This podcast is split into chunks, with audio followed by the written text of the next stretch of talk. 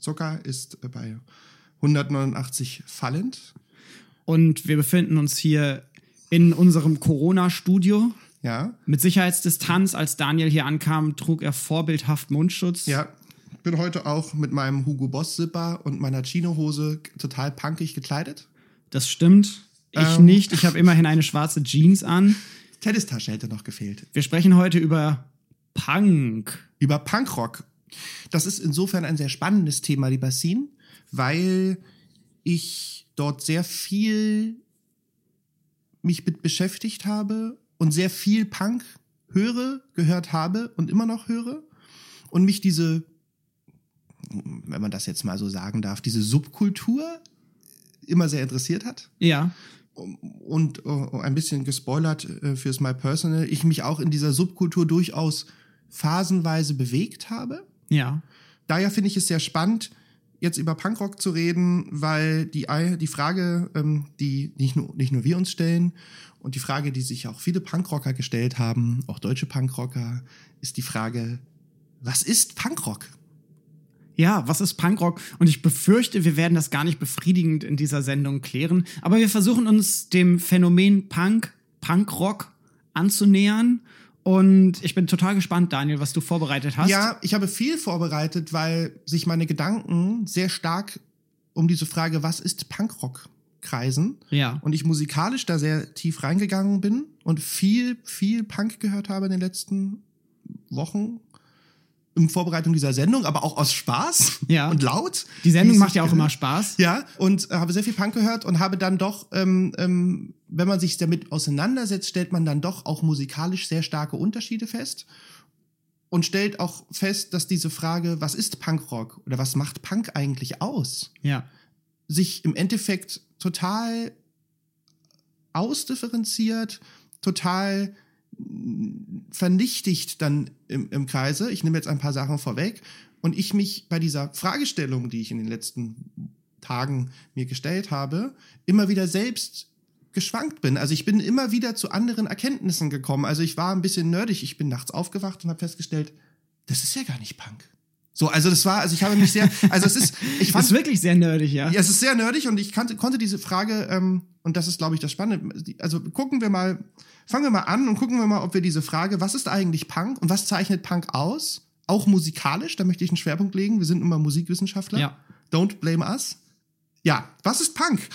Wie fing das denn alles an? Wie gehen- Scene. Okay, wir versuchen mal ein bisschen zurückzugehen Was ist in, denn- in kommt's die her? Musikgeschichte und wir versuchen das Ganze von der Musik her aufzurollen. Und Daniel, ich bitte dich da gerne immer so ein bisschen so einen soziologischen Fokus mit reinzustreuen, Ja. Zeitgeschichte, gesellschaftliche Hintergründe mit zu ergänzen. Gerne. Ich habe gar nicht so super viel vorbereitet, sondern äh, versuche da so ein bisschen den gängigen Narrativen zu folgen und hoffe, dass du die mit deinem Fachwissen, weil ich glaube, du bist heute besser vorbereitet als ich, Möglich. ergänzen kannst. Kommt selten vor. Kommt selten vor, aber immer wieder. ja. Also, Das Spannende, was ich dann tatsächlich interessant finde, wenn ich mich mit der Historie von Punk beschäftige, ist, dass es so dieses gängige Narrativ gibt. Punk, äh, die frühen Wurzeln liegen irgendwo in London und in New York. Und dann ist Punk-Geschichte und die historischen Vorläufer und Vorbilder eigentlich retrospektiv erst wieder entdeckt worden und in diese Punkrock-Geschichte hineingeschrieben worden.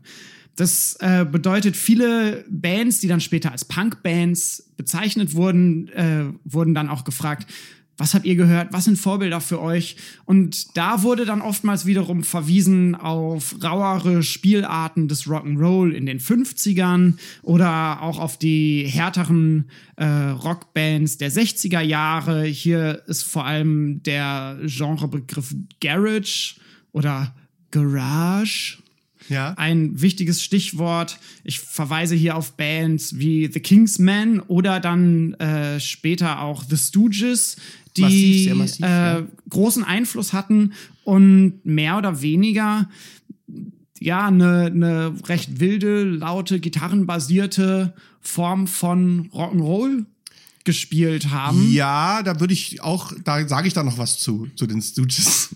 Ja. Zu Iggy. Zu Iggy, zum Ja. sogenannten Godfather of Punk. Da, was ich mehr unterstreichen würde, als äh, wir haben ja ein bisschen Schelte bekommen, dass wir Neil Young in unserer Grunge-Sendung nicht äh, erwähnt haben, falls Ja. du dich erinnerst. Ähm, ich würde bei Iggy sagen, ja, ist okay der Titel.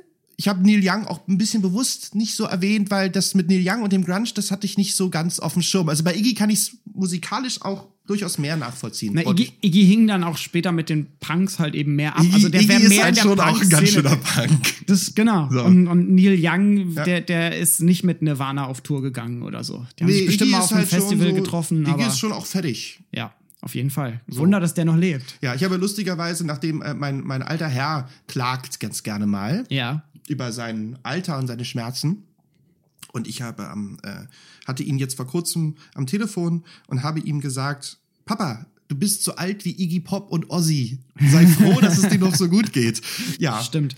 Wenn wir dann wieder auf Punkrock schauen und versuchen so ein bisschen zu fassen, wie ist denn Punkrock entstanden, dann müssen wir natürlich kurz auch Gegenkultur End 68er, 68er Generation ansprechen, die halt einfach es geschafft haben, so eine Protestkultur relativ massenkompatibel durchzusetzen mit größeren, mit einer gewissen gesellschaftlichen Beachtung. Ich möchte nicht sagen, dass der Systemsturz herbeigeführt wurde, aber wie hat Peter Wicke in einem Seminar mal zu, zu uns gesagt, Studierenden, was ist das schöne Erbe der 68er? Wir haben eine ganze Menge kreativer Manager erhalten ja, die halt auf eine andere Art und Weise, auf eine progressive, auf eine liberale Art und Weise versuchen mit Kultur, mit äh, Wirtschaft, mit Wissenschaft und so weiter umzugehen. wobei, wenn du jetzt schon, wenn du schon so wissenschaftlich an die Sache rangehst, Ja. und wir schon jetzt über Subkulturen reden, bevor wir jetzt sozusagen diesen Fairy Tale, der äh, Punk nur 77 ist echt gewesen, äh, an die Sache rangehen.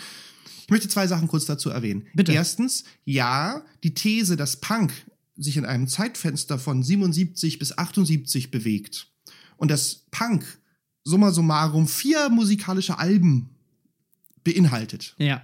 kann man aus puristischer Sicht durchaus so nachvollziehen, sage ich an der Stelle. Ja. Muss man nicht.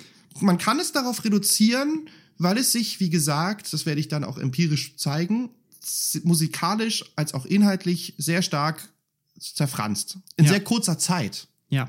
Wobei man Ja? halt dann sagen muss, wäre es bei diesen vier Alben geblieben und wir sagen, alles andere Ja, wäre kein Punk, dann würden wir jetzt wahrscheinlich nicht über Punk sprechen, Mhm. weil dann wäre das Punk-Övre, die. Punk-Zeit, die Punk-Szene so klein gewesen, dass sie letzten Endes äh, wenig musikhistorische und politische Durchschlagkraft besessen hätte. na klar. Also das, ich kann, ich werde das gleich nochmal sagen, was ich damit meine. Ich wollte dich nur kurz ergänzen und sagen, ich habe hier äh, vor mir zu liegen eines meiner Lieblingsbücher, ein Standardwerk der ähm, der Postwar Cultural Studies äh, von Stuart Hall und Tony Jefferson, äh, Resistance Through Rituals. Ja. Und weil du von den Hippies gesprochen hast oder von den 68ern oder den danach dann entstehenden Hippies, ist es so, dass so wie ich äh, Hall und Jefferson äh, verstehe, also diesen Herausgeber hier haben im Endeffekt das Who is Who der soziologischen äh, Avantgarde, also wie Ian Chambers, Dick Heptich, da haben ja alle drin geschrieben, John Clark hat hier drin geschrieben, Steve Butlers,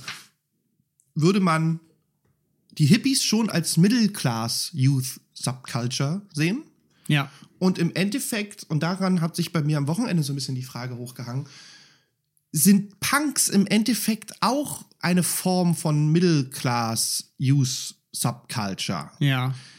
Es gibt hier ein sehr schönes Schaubild Ja. in diesem Buch, was sich im Endeffekt durch ihre Art ähm, der Auseinandersetzung mit Klasse, mit Stil, mit Kommune, mit politischem Bewusstsein unterscheidet sich das sehr stark, weil wir hier von Subkulturen redet, unterscheiden sich sehr stark von Subkulturen wie den Mods oder den Skinheads, also von diesen klassischen Working Class Subcultures unterscheidet sich der Punk doch sehr stark. Ja. Wenn wir da in, in die Roots schauen, Ja. da, dann können wir auch wiederum so ein bisschen verstehen, woran das liegt, oder Ja. zumindest versuchen nachzuvollziehen, Ja. woran das liegt.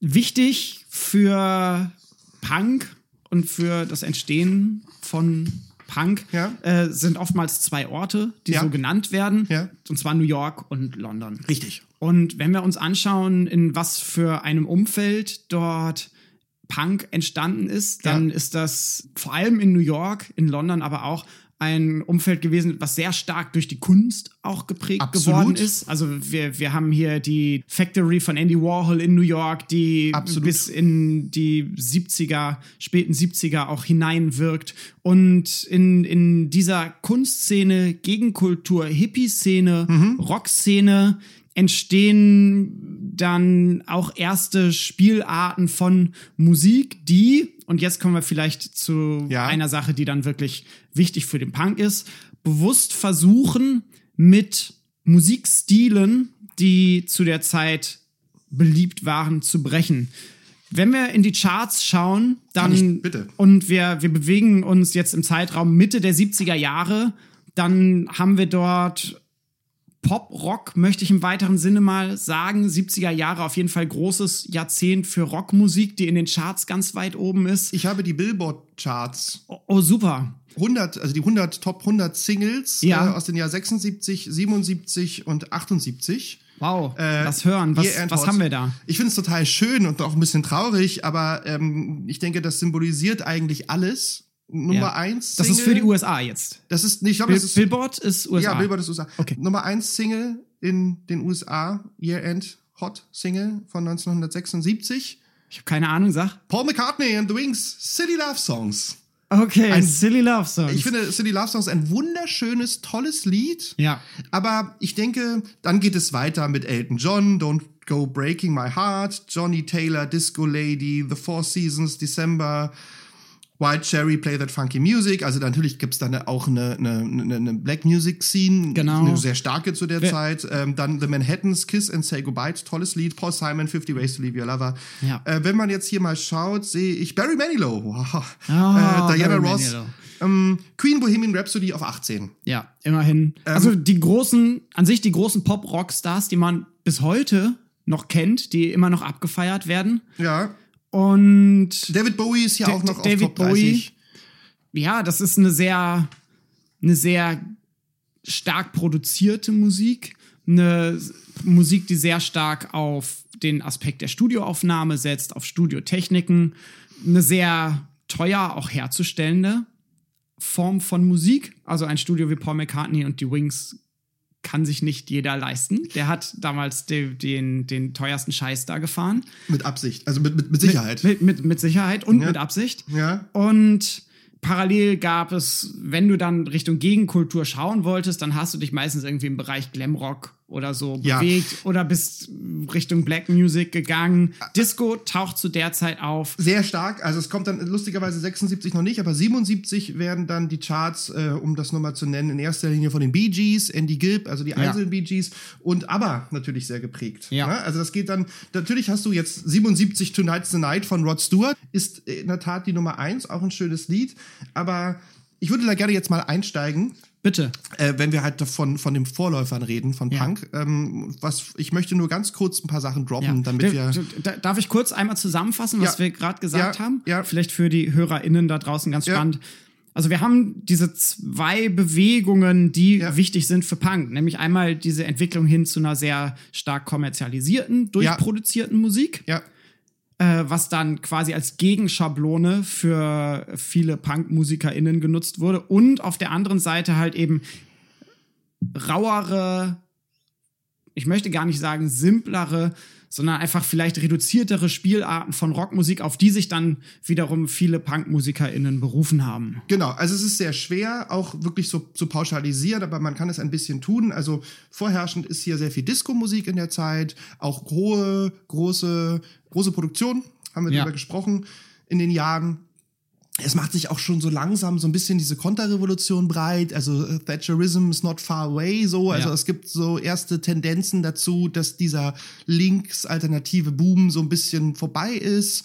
Wir haben, wir haben in England vor allen Dingen auch sowohl politische Rasse, Rassenunruhen, ähm, soziale Probleme, ne? also Notting Hill Riots Ja. etc. Arbeitslosigkeit. Arbeitslosigkeit. Das sind so ein bisschen zwei unterschiedliche Paar Schuhe, also da werden wir gleich nochmal drauf eingehen. Ich wollte nur ganz kurz auf die Musik kommen. Also, was, was haben die Helden gemacht zu der Zeit? Also, ich habe von ABBA gesprochen. Ja. Jeff Beck, aktuelles Jeff Beck-Album zu der Zeit, ähm, Blow by Blow. Ja. Was ein total artifiziell, hochgestilistisches, äh, Jazz-lastiges Instrumentalalbum ist. Also es ist Ja. total toll. Total der für Frickler so. Ja. Also ich weiß nicht, wie du zu Jeff Beck stehst. Ich, ich, ich mag ihn sehr gerne. Also Ja. ich bin selber ja Gitarrist und Ja. er hat einfach ein Top.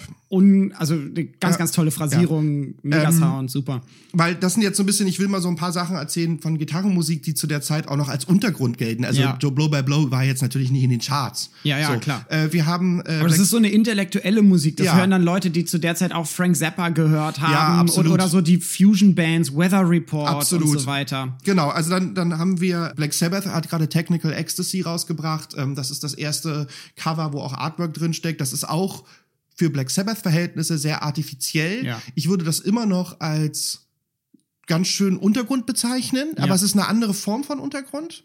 So, also Black Sabbath ist immer noch härter als irgendwie was weiß ich, Genesis mit äh, When We Were Three, was auch 77 rauskam. Auch 77 Eric Clapton Slowhand. Ja. Ein tolles Album, aber auch weit, weit entfernt von jeder Form von Punkrock. ähm, ne, geht so ein bisschen in den Rock'n'Roll. Kiss ist eine ganz große Nummer in Amerika. Ja. Das muss man sich natürlich in dem Kontext, wo wir von den Ramones reden und von, von New York, Kiss, Paul Stanley, Gene Simmons sind New Yorker. Also die haben teilweise in denselben Clubs rumgehangen. Ja. Und diese Idee von Kiss in 75, 74, 73, Dress to Kills, äh, vier- 75 mit Rock'n'Roll All Night rausgekommen. Das war auch auf eine gewisse Art und Weise sehr subversiv. Also die Plateauschuhe von Paul Stanley. Spiel mit Geschlechterbildern. Spiel mit Geschlechterbildern. Das kommt auch aus der Travestie und die Travestie war in der Zeit auch in Soho, genauso wie die Ramones, letztlich auch angesiedelt. Ja. Das ist unter dem Gesichtspunkt der Subversivität nicht so weit weg von Punk, Ja. obwohl es natürlich vom stilistischen Ausdruck völlig anders ist. Ganz genau. Nur um das abzuarbeiten, Led Zeppelin, Physical Gravity, tolles Album, auch weit weg von Punk. Frampton Comes Alive. Puh. Fram Peter, Peter Frampton. Oh, boah, äh, auch eher so der musikalische Ziehvater von Ben Harper, würde ich sagen. Ja. Ja, genau. Dann ähm, Pink Floyd, Wish You Were There, ähm, oder Wish You Were Here, Wish You Were Entschuldigung. Ähm, genau, Supertramp, Crisis, What Crime Is. Das ist alles sehr, sehr mild. Aber das waren so die Rockstars zu der Zeit. Ich Ja. möchte kurz hier den Untergrund nennen, weil das ist auch ganz interessant, wenn wir jetzt über Punk reden. Haben wir schon über Punk geredet? Ja. ACDC Let There Be Rock Ja. ist Rock'n'Roll, Ja. aber ziemlich Fall. hart. Ziemlich hart. Ziemlich hart. Und was, glaube ich, dann auch noch mit dazu kommt, wir haben diese Männlichkeitsbilder schon angesprochen, Ja. natürlich mit, mit, einem, mit einer Form von Hypermaskulinität Ja. vorgetragen. Trotz langer Haare und enger Hosen Ja. ist es eine, eine zur Schaustellung von Phallus-Symbolen. Ja, aber ähm, es ist natürlich ganz, ganz tief und das da sind wir nämlich jetzt wieder bei diesem, was ich gesagt habe, dass man schon sagen muss, dass Punk eine Middle Class Youth Subculture ist, Ja. weil du hast diesen sexistischen oder diesen Working Class Image Ding Ja. aus dem Blues übertragen auf ACDC. Also hör dir mal, setz dich hin und höre ganz, ganz, ganz laut Whole Lotta Rosie von dem 77er Let There Be Rock Album. Ja. Es ist einfach Rock'n'Roll as its best. So, das ist, das ist fast schon Blues. Ne? Das Ja. ist auch reduziert. Also es ist keine artifizielle Musik. So. Das hast du zu der Zeit. Dann hast du zu der Zeit, wenn es um artifiziell und freaky geht, du hast von Frank Zappa schon geredet, hast du natürlich, also Iggy und David Bowie hingen, äh, waren auf Heroin und hingen in Berlin ab Ja. und haben Last Auch, auch ein guter Place to be Ja, für Punk auch. Haben, haben Lust for Life kam raus von Iggy und natürlich David Bowie Heroes 77. ja. Und das ist schon, habe ich am Wochenende gehört, das ist natürlich einfach, es ist total subversiv, es ist total und ist, also du hörst den Heroin, kannst, kannst das Heroin fast schon greifen, wenn Ja. du die Heroes-Platte hörst. Ich stelle mir vor, wie er über die Hauptstraße bei mir im Kiez schlenderte. Schöneberg. Aber das ist natürlich wahnsinnig, das ist nichts für einfache Leute. Das ist abgehoben. Der hing bei Romy Haag, der hing im Dschungelclub rum. Ja. Das ist natürlich, das ist die Bourgeoisie, das ist links Ja. und läuft nicht Gefahr, von irgendwelchen rechtskonservativen Menschen gekapert zu werden. Aber es ist nichts Rebellisches. Richtig. So. Und das ist ungefähr so das Tableau, was ich aufmachen wollte, in dem wir uns befinden, 77, als dann die Ramones und die Sex Pistols anfingen, dieses Punk-Ding zu machen. Ja. Und jetzt hast du schon die zwei großen Namen Ja. Gedroppt. wir müssen ja mal ein bisschen Äh, vorwärts kommen. Ramones als so ein bisschen Stellvertreter von New York und Sex Pistols Stellvertreter von London. Eine ganz kurze Sache noch, eine Fußnote bezüglich Jugendsubkulturen. Ja. Wir haben 1976 das Album von Judge Dredd mit dem Titel Last of the Skinhead. Ja. Das ist Roots Reggae. Ja. Judge Dredd, einer, einer der wenigen englischen äh, hellhäutigen äh, Interpreten, ähm, die Reggae-Musik gemacht haben zu der Zeit, mit dem Lied Bring Back the Skins, wo was im Endeffekt ein Abgesang auf die Hymne der Skinhead-Bewegung Ende der 60er Jahre gewesen ist. Ja. Also er besingt hier wie traurig es ist, dass es keine Skinheads mehr gibt, dass es keine Mods mehr gibt. Was ich damit sagen will, ist es so ein bisschen sinnbildlich. Also diese Mods, Skinhead, Spirit of 69, Jugendkultur-Szene Ja. Sehr Working Class behaftet. war aber auch zu der Zeit so ein bisschen tot. Ja. Ne? Also das Ja, die sind auch von der 68er Gegenbewegung dann mit verschluckt worden. Genau, ja, ja, also Skinheads haben sich so ein bisschen selbst verschluckt, aber ähm, ähm, da kenne ich mich ja aus. Zumindest, also so, wir haben 76, 77, haben wir schon auch, was so Jugendsubkulturen betrifft, ein gewisses Vakuum. Ja. So, jetzt bitte. Was soll ich da groß zu sagen? Man, man kann auch versuchen, das jetzt an Orten festzumachen, an Alben, an Stücken. Äh, Ja. Ich, ich steige vielleicht mit Orten ein. Also für, für New York wichtig das CBGB, Ja, Country, Bluegrass and Blues. Sagt Dafür schon- stehen sagt diese schon Buchstaben. alles? Also äh, der Laden ist nicht als Punkladen eröffnet worden, aber galt so ein bisschen als Szenetreff. In diesem Umfeld haben sich die Ramones bewegt. Ich habe hier ein ganz schönes Buch mit ganz, ganz tollen Bildern. Das heißt Punk. Wir packen euch das in die Literaturliste, obwohl es nicht wissenschaftlich ist. Aber es ist wirklich ein wunderbares, ich bin, bin ein großer Äh. Fan von Bildbändern. ein, ein wunderbarer Bildband mit vielen Zitaten. Ganz tolle Fotos hier drin. Ich hoffe gerade, ob ich hier nicht die Ramones finde. Nee, ich finde hier nur Sex Pistols. Machen wir mit den Sex Pistols weiter? Ach so, ich würde gerne kurz was zu den Ramones und zu ähm, Gut, Amerika sagen, gerne. weil Amerika dann sich ja von New York so ein bisschen nach Kalifornien verlagert Ja. in den 80ern, deshalb würde ich gerne New York ein bisschen abkürzen. Bitte. Ähm, ich habe mich mit Patti Smith auseinandergesetzt, ich habe Radio Ethiopia gehört, was 76 erschienen ist und habe mich die ganze Zeit gefragt, ist das noch Punkrock? Also, ne, aber ist das noch Punkrock? Oder ist das überhaupt Punkrock? ja. sehe ich schon schwer und ich denke hier, um ein paar Sachen zu sagen, ich fand die Ramones und diese ganze Szene war immer sehr artifiziell. Auf jeden also Fall. die Inszenierung der Ramones mit ihrem Mit gleichen den Lederjacken, Aussehen, alle den Nachnamen den gleichen Ramone. Namen, haben immer was Artifizielles. Ja. Und die ganze Szene hatte was Artifizielles. Nichtsdestotrotz haben sie natürlich harte Gitarrenmusik gespielt. Und ich habe mir die Ramones angehört und habe festgestellt, also jetzt, ist, natürlich reden wir über Power Chords.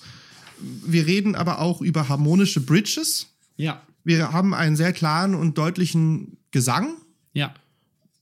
der auch mehr auch in die Richtung, ne? also dieses Rockaway Beach ist auch sehr, das könnte auch ein Surf-Song zu der Zeit sein. Ähm, die Szene gab es ja auch. Und wir haben im Endeffekt rhythmisch gesehen nur zwei, ne? das ist so ein bisschen das äh, Bad Religion-Gleichnis. Es gibt den schnellen Song und den langsamen Song bei den Ramones. Äh, und wir haben keine Soli.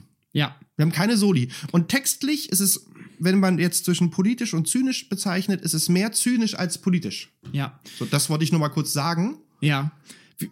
Du sprichst ja über Ästhetik. Sollen wir über Ästhetik jetzt oder später sprechen? Ich dachte, wir streuen das so ein, Okay. weil wir jetzt äh, das so abhandeln. Ja. Du hast Powerchord erwähnt. Sollen wir kurz sagen, was ein Powerchord Ja, na ist? klar. Ach so, ja, ja, natürlich. Sowas zum Beispiel. Natürlich. Ich, ich habe hier meine alte E-Gitarre liegen. Das ist tatsächlich die erste E-Gitarre, die ich hatte. Die habe ich als 13-Jähriger oder so mal zu ist deine- Weihnachten wo ist geschenkt deine bekommen. neue? Me- Meine neuen sind in Proberäumen und so Ah, ja. weiter. Die habe ich alle nicht hier. Johnny Ramone, der Gitarrist von den Ramones, wird in den Top 100 Gitarristenlisten der, des Rolling Stone relativ weit vorne geführt, obwohl er, du hast es schon gesagt, keine Soli gespielt hat und die Entscheidung quasi keine Soli zu spielen, also gerade bei den Ramones, das war eine sehr bewusste Entscheidung. Hm. Ja, ja. Und der sogenannte Power Chord, Mhm. der da gerne erwähnt wird als der Akkord, der der Name sagt es schon sehr powervoll klingt, ist eine Greifart von Akkorden, die, die vor allem von der Gitarre her tatsächlich kommt, weil es sich auf der Gitarre einfach gut und leicht greifen lässt. Der Trick dabei ist, eigentlich greift man einen Akkord, bei dem keine Terz vorhanden ist. Das heißt, wir haben den Grundton, die Quinte und oftmals noch die Oktave oben drüber. Dadurch hat der Akkord kein Tongeschlecht, also ist weder Dur noch Moll. Das Ganze, die Erfindung, sag ich mal, des Power Chords hängt auch damit zusammen, dass in den 60ern vermehrt Verstärker mit Verzerrung genutzt wurden. Und das, was Verzerrung letzten Endes mit dem Gitarrensound macht, und hier bewegen wir uns jetzt tatsächlich auf einer Soundebene, ist, dass Obertöne hinzugefügt werden. Und dadurch klingt diese Gitarre so verzerrt. Und das Intervall der Terz, welches wir sonst im Akkord drin haben, erzeugt Obertöne bei einer Verzerrung, die sehr unangenehm klingen und die nicht schön klingen und auch nicht nach Dur klingen oder eine Mollterz auch nicht nach Moll. Viele sind dann dazu übergegangen, die Terzen einfach wegzulassen und den Powerchord zu spielen. Und ich schnapp mir jetzt mal meine Gitarre und spiel mal so einen Powerchord, damit ihr mal hören könnt, wie das klingt. So, Gitarre ist im Anschlag und die Gitarre, wir haben hier einen Grundton, hier eine Quinte drüber und noch eine Oktave drüber. Wenn ich die zusammenspiele, klingt das so. Jetzt mache ich euch noch ein bisschen Verzerrung drauf. Und das Schöne an diesem Akkord, der ist leicht zu greifen und den kann ich auf dem Griffbrett hin und her schieben. Jetzt müsste man ein Video machen, aber ich glaube, dass diese, diese Spielpraxis und diese Physikalität des Powerchordes ganz, ganz viel damit zu tun hat, dass sich der auch so durchgesetzt hat. Daniel kann jetzt so ein bisschen auf meine Finger schauen und ich spiele mal ein Lied und du kannst mal gucken, wie wenig ich mit der linken Hand machen muss. Wie toll sich dieser Powerchord eignet, um damit Lieder zu spielen.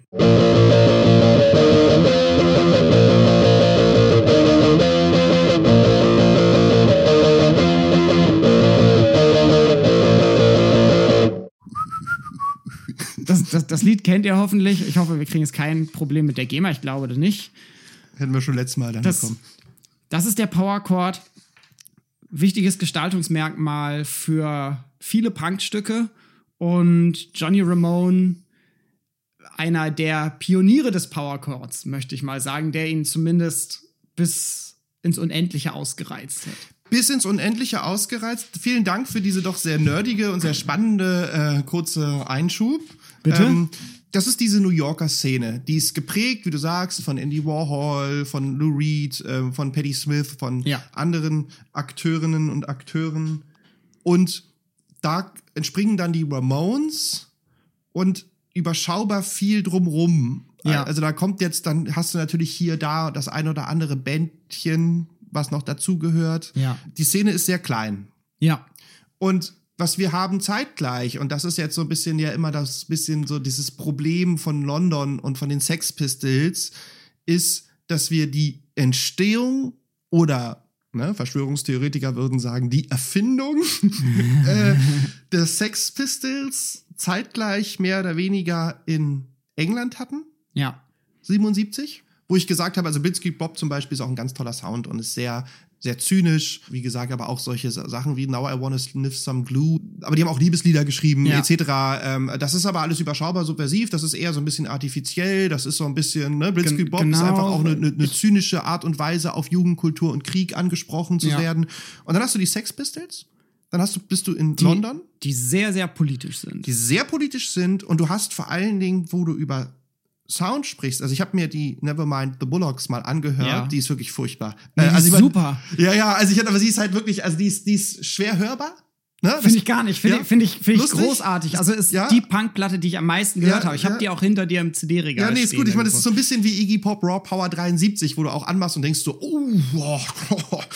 also du hast vor allen Dingen in erster Linie Geschrei, Ja. Gegröle, Ja. Es Was? ist deutlich weniger radiokompatibel. es ist Vielleicht Geschrei, es so. es ist Gegröle, es ist kaum mehr als ein Akkord. Also dieses Holly, Holiday in the Sun ist wirklich nur ne, es ist Ja. äh, kaum mehr. Achtung, du hast Gitarrensoli. Das stimmt. Du hast Gitarrensoli ja.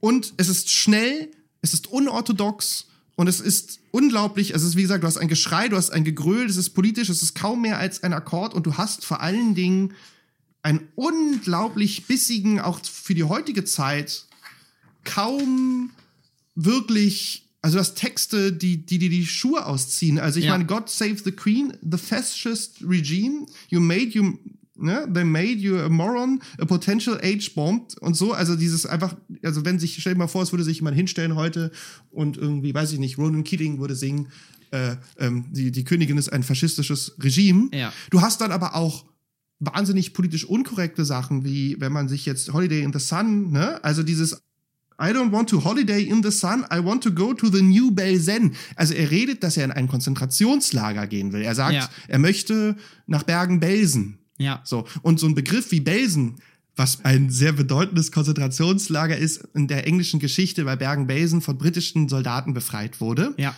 Also Belsen ist für die Briten ein Begriff, Ja. Aber das ist schon starker Tobak, ne? Ja, Also das auf ist so, da, da würde Farid Beng heute aber geschlachtet werden. Ähm, Ja. Also sowas zu sagen. Ja. Das ist shocking. Auf jeden Fall. Die, die, die englische Szene auch in die Richtung sehr stark provozierend, auch mit Bandnamen wie London SS Ja, oder äh, eben auch manche Punks oder, oder manche Szeneangehörige trugen äh, Hakenkreuzbinden. Gar, Johnny gar, Rotten. gar nicht, gar nicht, weil Ja, sie sich, Vicious. gar nicht, weil sie sich mit äh, dem Nationalsozialismus identifiziert haben, sondern um zu provozieren. Und da sind wir nämlich an dem Punkt, dass wir hier, also ich will jetzt nicht sagen, die Amerikaner trivialisieren alles, Ja. aber wir, diese Punk-Szene fällt natürlich in England auf, auf einen fruchtbaren Boden einer schon etablierten subkulturellen Szene Ja. und hat hier viele Möglichkeiten der Anknüpfungspunkte. Und wir haben Ja. das ja jetzt im Vorfeld schon erwähnt. Also du hast mit den Skinheads und den Mods hast du eine sehr konservativ, working class lastige Jugendsubkultur. Ja. Gerade die Skinheads die sich in Pubs getroffen haben, die sich in einem sozialen Umfeld ähm, einer Arbeitersiedlung, so was du übrigens auch dann so die Anfänge Black Sabbath ist ähnlich. Ja. Ne? Also Heavy Metal geht in die ähnliche Richtung. Auch Motorhead, Lemmy, hast du einfach eine Szene, die sagt, das ist unser Hut, Ja. das ist unsere Fabrik, Ja. das ist unser Pub.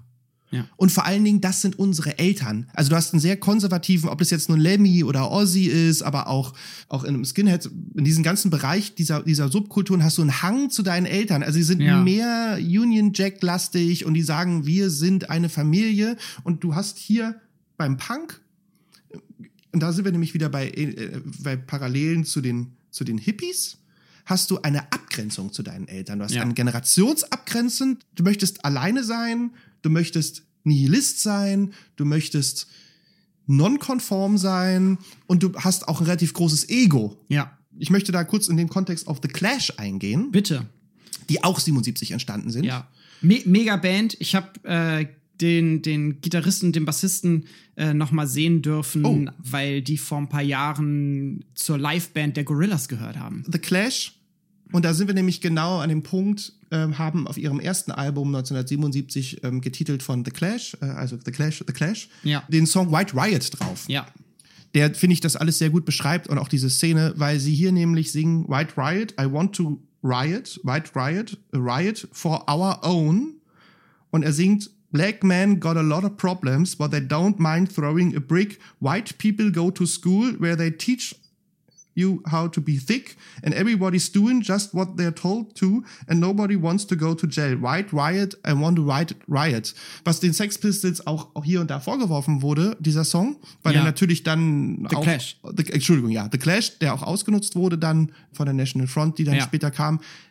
Aber was wir hier haben, ist einfach ein Oberschichtsphänomen oder ein Mittelklassphänomen. Was, was Joe Strummer sagt, ist, die Schwarzen, die Black Colored People, die hatten ihren, ihren Root Boys, die hatten ihren Skinhead Reggae, die hatten ihre Probleme, aber das weiße Volk, was in die Schule gegangen ist, die, ganze Mittelklass-Section, Ja. die hatte eben genau das nicht. Also da Ja. gab es keine Rebellion Ja. zu der Zeit. Ja. Da da gab's keine politische Bewegung, die Ja. für die versucht hat, sich von der Elterngeneration abzugrenzen. Genau, und das entstand dann erst 77 in diesem Kontext. Ja.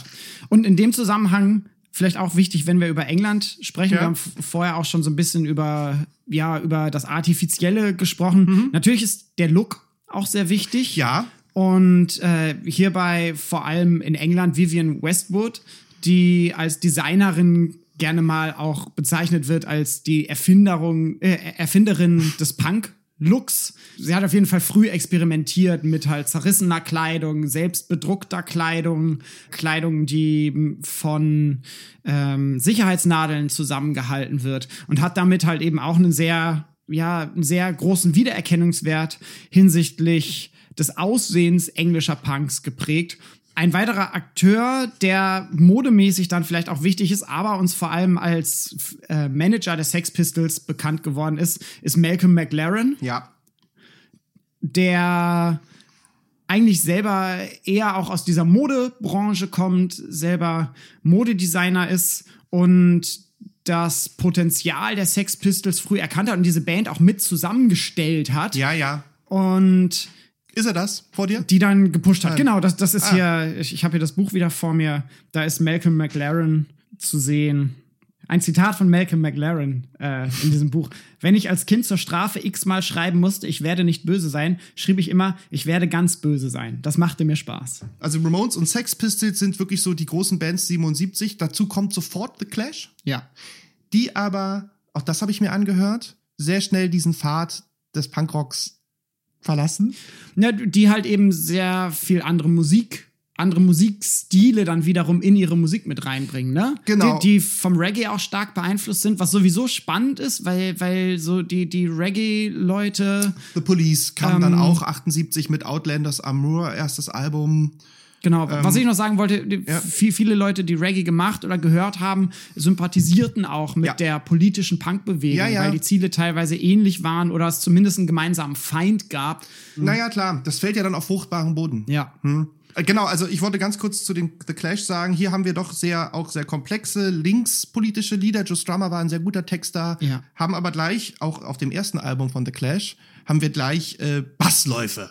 So, Ja. ja. du, bei den Sex Pistols und bei äh, den Ramones gibt's keine Bassläufe. Genau, so, da äh, spielte der Bass halt den Grundton Ja. mit, den die Gitarre auch spielt. Also es fängt sofort an mit Bassläufen und du hast plötzlich hast du so Clappings da drin, Ja. ne? Und du hast äh, vor allen Dingen auch Chöre. ja. Also du hast auch mal ein oh, das hast du auch bei den Ramones, aber du hast, also es fängt an mit dem Basslauf und du sagst, oh ja, jetzt aber was, das ist aber jetzt was anderes.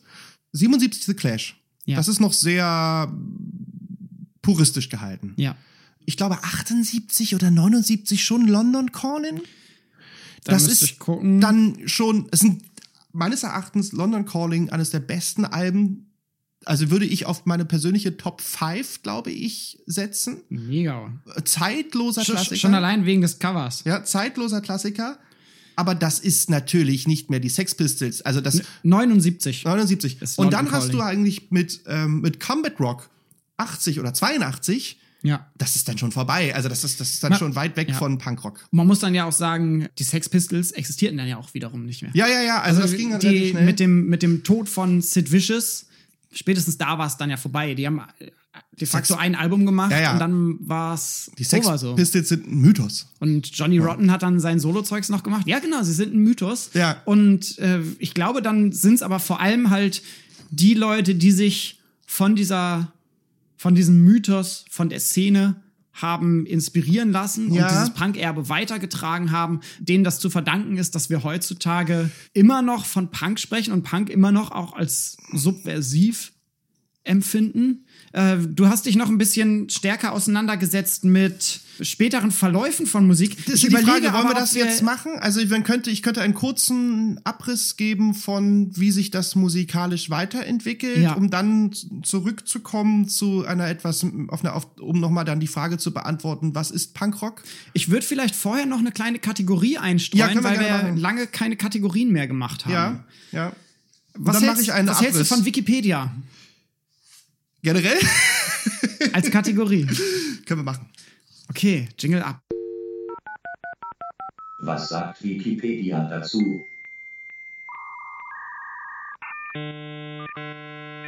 Also, was sagt Wikipedia über Punk? Wir haben hier zwei Artikel gefunden. Das eine ist der Artikel Punk und das andere ist der Artikel Punk, Klammer auf, Musik, Klammer zu. Und vielleicht fängst du einfach mal an, Ja. Daniel, mit dem Artikel Punk. Ich mache es kurz. Der Artikel ist, fängt im Grunde genommen eigentlich so mit so normativen Definitionen an. Ne? Punk ist eine Jugendkultur der Mitte der 70er Jahre in New York und London entstand. Ne, Das haben wir jetzt geklärt. Charakteristisch für den Punk sind provozierendes Aussehen, eine rebellische Haltung und nonkonformistisches Verhalten. Ja. So. Wobei wir wieder bei der Frage werden, ist Donald Trump ein Punk? äh, äh, würde ja sagen, ja. Dann geht es um den, die Herkunft des Begriffs, ne? Da kommt dann Ja. wieder die Patti Smith Group, die diesen Begriff ja in der Tat, äh, Lenny Kay gilt als der Erfinder, Erfinder ne? Aber das Begriffs, ist halt ja. auch so, dass Steppenwolf zum ersten Mal das Wort Heavy Metal genannt hat. In, ähm, ne? Also, wer es jetzt nun zuerst gesagt hat, finde ich immer aus wissenschaftlicher Sicht immer so ein bisschen Ja. so, äh, mag sein. Dieser Artikel geht davon aus, dass es von New York nach London gebracht wurde. Also Ja. hier sieht man, äh, der Artikel sagt, New York war als erstes da. Finde ich ein sehr vereinfachtes Narrativ. Ja, finde ich auch ein bisschen schwierig. Ursprünge und Vorläufer, darüber haben wir gesprochen. Über das CBGB haben wir gesprochen. Über die Hippie-Bewegung. Natürlich auch in England hatte man schon härtere Musik mit auch Ja. dann, ne, also The Who an erster Stelle zu Klar, nennen. The Who. Ja, Ja. die übrigens dann aber auch, ne, auch die wurden artifiziell. Ja. Also die haben Who Are You 77 rausgebracht und da gab's schon, da hatten die schon hier, wie heißt dieses Album mit dem Flipper? Tommy. Tommy. Das, war ja schon Konzeptalbum. 72. Ja, ja. Ne, die waren dann schon weit weg. So, Ja. Keith Moon schwebte auch auf irgendeiner Kokainwolke zu der Zeit. Nicht mehr lange, Äh, leider. Ich wollte gerade sagen, wann ist der gestorben? 80, Äh, 80, genau 80. Oh, da sind viele gestorben. Ja, Keith Moon hing aber auch dann nämlich auch mit John Lennon in New York Ja. rum und so. Die haben ordentlich Party der, gemacht. der ist auch 80 gestorben. Ja, ja. Jedenfalls hatten wir schon erzählt, dann hatten wir die Bewegung in, in Großbritannien, die wird hier auch noch mal im Endeffekt auch noch mal erzählt. Da geht's dann auch so Begriffe wie die bewusste Zelebrierung des Dilettantismus und so, das hatten wir auch schon alles genannt. Auch diese, Geniale Dilettanten in Deutschland Ja. dann als Gruppe. wir hatten hier, ähm, es wird hier Wert gelegt auf diesen Do-it-yourself-Charakter, Ja. der eine richtige Rolle spielt im Punkrock. Dann gibt's die frühen 80er Jahre, da erzähle ich dann noch was zu, wie sich das alles dann ein bisschen aufteilt. Ja. Hier wird über New Wave geredet, was ich meines Erachtens übrigens nicht unwichtig finde. Das hatten wir jetzt Das noch stimmt. nicht gemacht, weil hier steht, nachdem die, ich zitiere mal Wikipedia, nachdem die Bezeichnung New Wave in der zweiten Hälfte der 70er Jahre noch weitgehend synonym zu Punkrock verwendet wurde, bezeichneten New Wave und Post-Punk, was ich nebenbei bemerkt genretechnisch ganz ulkig finde, Ja. und Post-Punk seit Anfang der 80er Jahre unterschiedliche Musikrichtungen, die sich aus dem Punk heraus entwickelt hatten Ja. zu der Zeit möchte ich sagen, dass sowohl Joy Division als auch The Cure ihre Anfänge hatten. Ja. Und Ende ich- 70er. Ende, Ende 70er. 79 Boys Don't Cry. Korrekt. Also, also Joy Division geht dann auch schon wieder in eine andere Richtung. Wird Ja, auch ein und Ian bisschen. Curtis ist schnell tot. dann- ja, das ist auch auch vorbei. Richtig. Aber you can't say Punk Rock without The Cure, sage Ja. ich. Auch wenn man sich dann sieht, wie sich das weiterentwickelt hat. Ja. Also das ist auch, geht auch in die Richtung, läuft ein bisschen parallel. Also ich weiß jetzt nicht, ob Das, die da. das stimmt, das ist die Ausdifferenzierung von, von Punk und seinen Stilen und so Aber das weiter. geht schnell. Da kommen wir gleich noch zu. Ja, das geht Wikipedia schnell. weiter durch. Genau. Und äh, lustigerweise wird der Artikel dann, wenn wir über die, wir wollen ja auch über Wikipedia, wollen wir auch bewerten, Ja. wird dann schwach ab dem Punkt, der Punk wird zum Modezitat, weil hier wird dann kommt dann doch so ein bisschen die äh, äh, antikapitalistische Karl Popper Attitude raus, Ja. indem sie dann sagen, ja, ja, das ist ja dann alles, also der Artikel wird dann schlechter, weil es dann darum geht, dass es dann im Grunde genommen ist es alles gleich. Also dann sagt er halt, äh, steht dann Sozialkritik wurde im Punk dann hinsichtlich nicht grundlegend von anderen sozial engagierten Unterhaltungskünstlern wie die Prinzen. Äh, so, das ist dann so ein bisschen und dann heißt es ja auch, der Punk als Szene besaß zu Beginn der 90er ähm, keine großen gemeinsamen Nenner. Das halte ich halt so ein bisschen alles für doch sehr wischiwaschi. Also der Anfang ist gut, danach wird es ein bisschen schlechter. Kulturelle Vermächtnis der Punk, Punk in der Gegenwart. Auch da ist dann plötzlich dieser Kommerzkritik in diesem Artikel drin. Der schwingt Ja. mit. Er- Am Anfang ist er sehr normativ und dann wird er so ein bisschen wertend. Schreibt hier, ne, die erfolgreichen Bands wie Green Day und Blink 182 haben Punk-Elemente, sind aber nicht mehr Teil der Szene, sondern ein, sondern als Produkt von MTV und Plattenindustrie. Ich glaube, wenn Da du stellt jetzt sich halt die Frage, waren die Ramones und die Sex Pistols nicht auch schon Produkte ja, der ja, das ist so. Also wenn jetzt die Anfänge, Level. wenn man sich die Anfänge von Blink 182 und Green Day mal anschaut, so, dann waren die mit Sicherheit kein Produkt der Plattenindustrie, Ja. sondern sie waren ein Produkt von irgendwelchen College-Bands Ja. und College-Radios. Ja. So, ne? Also das wird dann, dann kommt auf jeden Fall geht's dann weiter mit szenischen typischen Erscheinungen. Ein sehr langer Absatz über Frisuren, wo Sehr schön. Fachtermini genannt werden, die ich nicht kenne. Äh, äh, so zum Beispiel der Liberty Hawk, der doppelte und dreifache Irokesenschritt Byhawk und Trihawk, äh, der breitere Death Hawk oder der in zu Dreadlocks geflochtene Dreadhawk. Also da wird dann sehr explizit auf Frisuren eingegangen, was Ja. ich ganz lustig finde. Körperschmuck, Piercings Ja, ist eine Errungenschaft des Punks. Bist du gepierst, Daniel? Ich habe noch nicht mal ein Tattoo. Ich bin mehr so der Fahr-in-Urlaub-Typ. Ja. Ähm, dann wird's hier eine, eine Aufzählung, das ist ja öfter so bei Punk, äh, bei, bei so Wikipedia gibt's eine Aufzählung über typische Kleidungsmerkmale des Punk, ne, wo dann Nieten auf Jacken, Reißverschlüsse an unüblichen Stellen. Das finde ich ganz putzig. Punk in der Theorie und als Lebensgefühl. Hier ist ein Bild.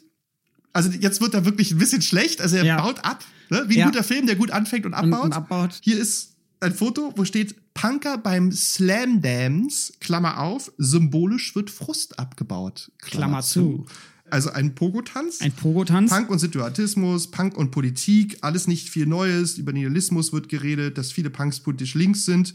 Halte ich auch für, ein, für eine Mehr, aber darüber können wir noch mal reden. Also ja, offiziell politisch links, aber es ist heutzutage, also damals, heutzutage, ne? Doch, ich würde ich würd schon sagen. Ja, auch, aber also, das stellt sich dann die Frage, was ist halt links? Also es wurde dann sehr elitär, ne? Es gab dann die echten Punker und so. Das wird ja alles beschrieben. Ja, wobei, Ähm, wenn du halt schaust, was für Läden es immer noch so gibt. Also mein, mein, Natürlich ist es links. mein Jugendzentrum, in dem ich aufgewachsen bin, war eindeutig ein linkes Jugendzentrum. Natürlich ist es links. Und das war Punk so, geprägt. so, aber ja. es ist ja klar, aber es gibt natürlich auch ein- eine rechte Hardcore-Fraktion. Ja, So, es gibt klar. eine Oi-Punk-Szene, es Ja. gibt dann halt irgendwie eine Oi-Szene und eine Skinhead-Szene, also dann Ja. wird's ja härter. Also Screwdriver waren nicht links.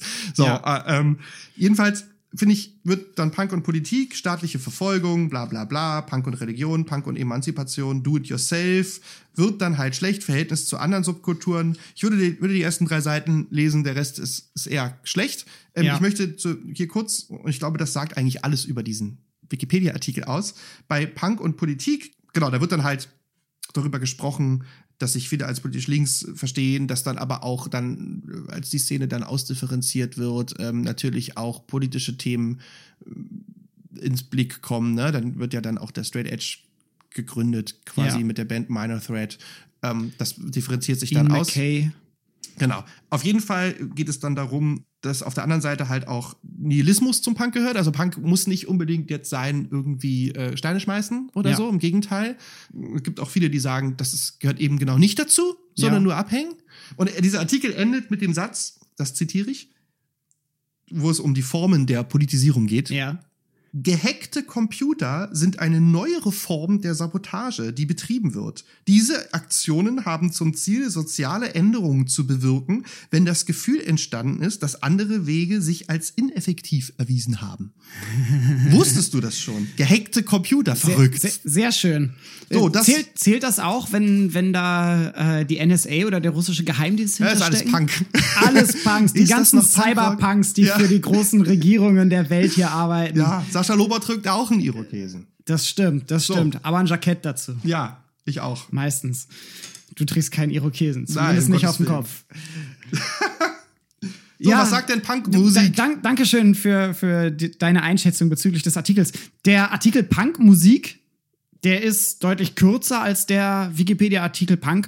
Und ich habe mehr oder weniger die gleiche Kritik, die du auch an dem langen, großen, allgemeinen Punk-Artikel hattest. Der Artikel steigt ein mit einer groben Definition, wie wir das von Wikipedia kennen.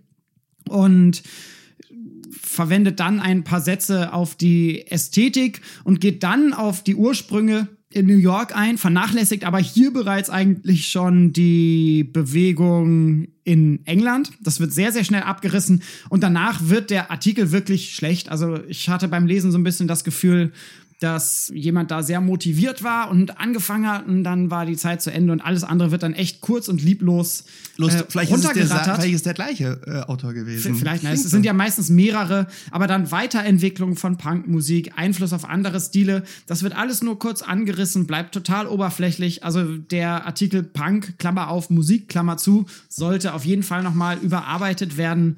Da kann man noch deutlich mehr rausholen. In dem Zusammenhang kein lesenswerter Artikel. Und ich möchte eine Sache noch hinzufügen. Ich habe, weil wir uns ja um diese Quellenkritik und äh, in dem Zusammenhang ja mit ja auch diskursbestimmenden Enzyklopädien befassen, das ist ja der Grund, weshalb wir Wikipedia machen, auch auf die MGG gestürzt, Musik in Geschichte und Gegenwart. Darf ich mal tippen? Tipp mal, wie schaut dort der Artikel Punkrock aus? Null. Es gibt keinen Artikel Punkrock, richtig. Wenn ich Punk eingebe in der Online-Suche der MGG Online, dann werde ich verwiesen auf einen Artikel Rockmusik von Peter Wicke geschrieben. Der Artikel ist in Ordnung. Der ist nur, finde ich, wenn man sich mal überlegt, was für eine gesellschaftspolitische Relevanz Rockmusik in den letzten Jahrzehnten, ich, mittlerweile können wir ja fast sagen, in den letzten 100 Jahren Ja. hatte, ist dieser Artikel einfach viel, viel zu kurz in Relation zu allem, was da drin steht. Und Punkrock wird auch nicht, also wird erwähnt, findet aber nicht explizit, ist kein eigener Absatz oder kein eigenes Unterkapitel, wohingegen zum Beispiel irgendwie dann auf Beat in England eingegangen wird. Das ist noch mit drin, aber MGG, bitte arbeitet hier nach. Was allerdings richtig gut ist an dem Artikel, und das ist ja das, was an der MGG auch meistens das Schöne ist, und Peter Wicke ist da auch jemand, der wirklich ein großes Wissen in, im Bereich Popmusik, Rockmusik besitzt, sind die Literaturverweise. Also das ist das, was man wirklich da rausholen kann Ja. aus dem Artikel. Da sind tolle Literaturverweise drin und auch tolle Literaturverweise auf Bücher, die sich mit Punk beschäftigen. Damit würde ich die Kategorie dann aber schließen. Message nach da draußen, arbeitet mal ein bisschen nach.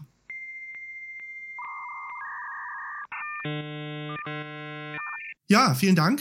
Also wie ihr seht, da ist wenig zu holen. Ähm, ich habe jetzt dementsprechend meine eigenen Studien so ein bisschen gemacht. Auch dass ich darauf jetzt Gefahr laufe, vielleicht, ich laufe Gefahr, jetzt hier ein in den popmusikalischen Punkrock-Kanon einzusteigen. Und ich laufe Gefahr, vielleicht das ein oder andere verkürzt darzustellen. Und viele Hörerinnen und Hörer werden jetzt aufschreien und sagen, oh, warum hast du jetzt aber nicht über die UK-Subs geredet? So, das vorneweg. Kannst über ganz viele Sachen reden. Passiert. Ich bin Passiert. sehr gespannt. Auswahl ist, finde ich, immer Ja. total berechtigt. Und Reduktion Also. auf Beispiele ist besser, als zu versuchen, krampfhaft alles unterbringen zu wollen. Merci. Wenn wir über die musikalische Entwicklung ab 1980 reden, möchte ich folgende Sachen anmerken.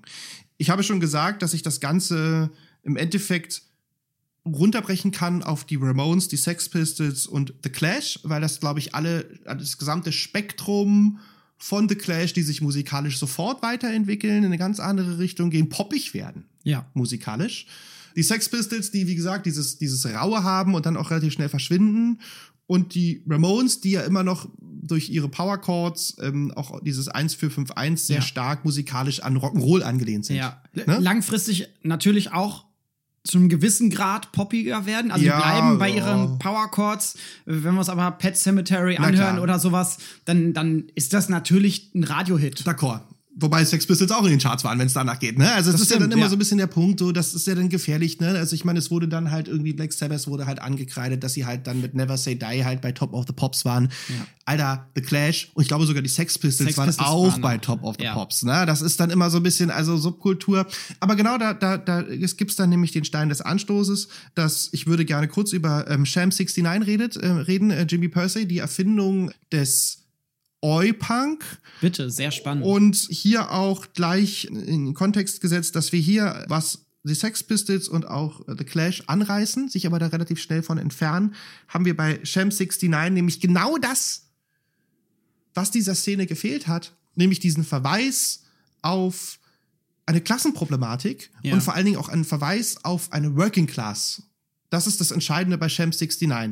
Und das ist auch der Nährboden für die rechte National Front und für Screwdriver und Ian Stewart und für diesen ganzen Oi-Punk-Bereich, Ja. der dann sehr politisch wird, aber national. Ja. Und dort haben wir mit ähm, Sham 69 diesen berühmten Song, den auch die Hosen gecovert haben und andere Leute, die Hymne If the Kids Are United, Ja. wo es nämlich letztlich genau darum geht, das ist 78, dass es darum geht, dass wir doch bitte wieder alle zusammen kämpfen müssen gegen das Establishment und er würde sich so freuen, if the kids are united. Das Ja. ist, das, das ist, ne, aber das ist wieder, das ist ein ganz anderes Topos. Das ist halt völlig weg von diesem Do-it-yourself-Nihilismus des Punks Ja. weil du, weil es darum geht, dass wir eine Gruppe sind und daraus haben sich ja dann auch so die Hardmods und die, die Boot Boys, also das ist dann Hooliganismus. Es gab regelmäßig wilde, wilde Schlägereien auf den Konzerten von Sham 69. Ja. Es ist musikalisch noch primitiver als die Sex Pistols, sage ich jetzt mal. Also es Ja. ist wirklich kaum hörbar, da passiert kaum was. Ich, ich finde ja Sex Pistols auch nicht primitiv. Also ich finde. Ja, ja, ja, whatever that Ja. means. Also es ist sehr reduziert, sage Ja. ich jetzt mal. Sham 69 ist wirklich sehr, sehr reduziert. Ja. Aber der Jimmy Purcell und so, das ist ganz interessant, weil, weil das ist im Endeffekt die Art und Weise, und das ist äh, bei den Sex Pistols anders, wie Jimmy Percy singt, ist so aggressiv und so, so authentisch, sage ich jetzt mal, um mir dieses Wort zu benutzen, Ja. dass es einem schon unter die Haut geht. Ja. So. Nebenbei bemerkt derselbe Effekt, der bei Kevin Russell und den bösen Onkels bei mir immer passiert, wo ich sage, oh, die Onkels machen eigentlich gute Musik, aber wenn Kevin Russell den Mund aufmacht, dann kriege ich Angst. Ja.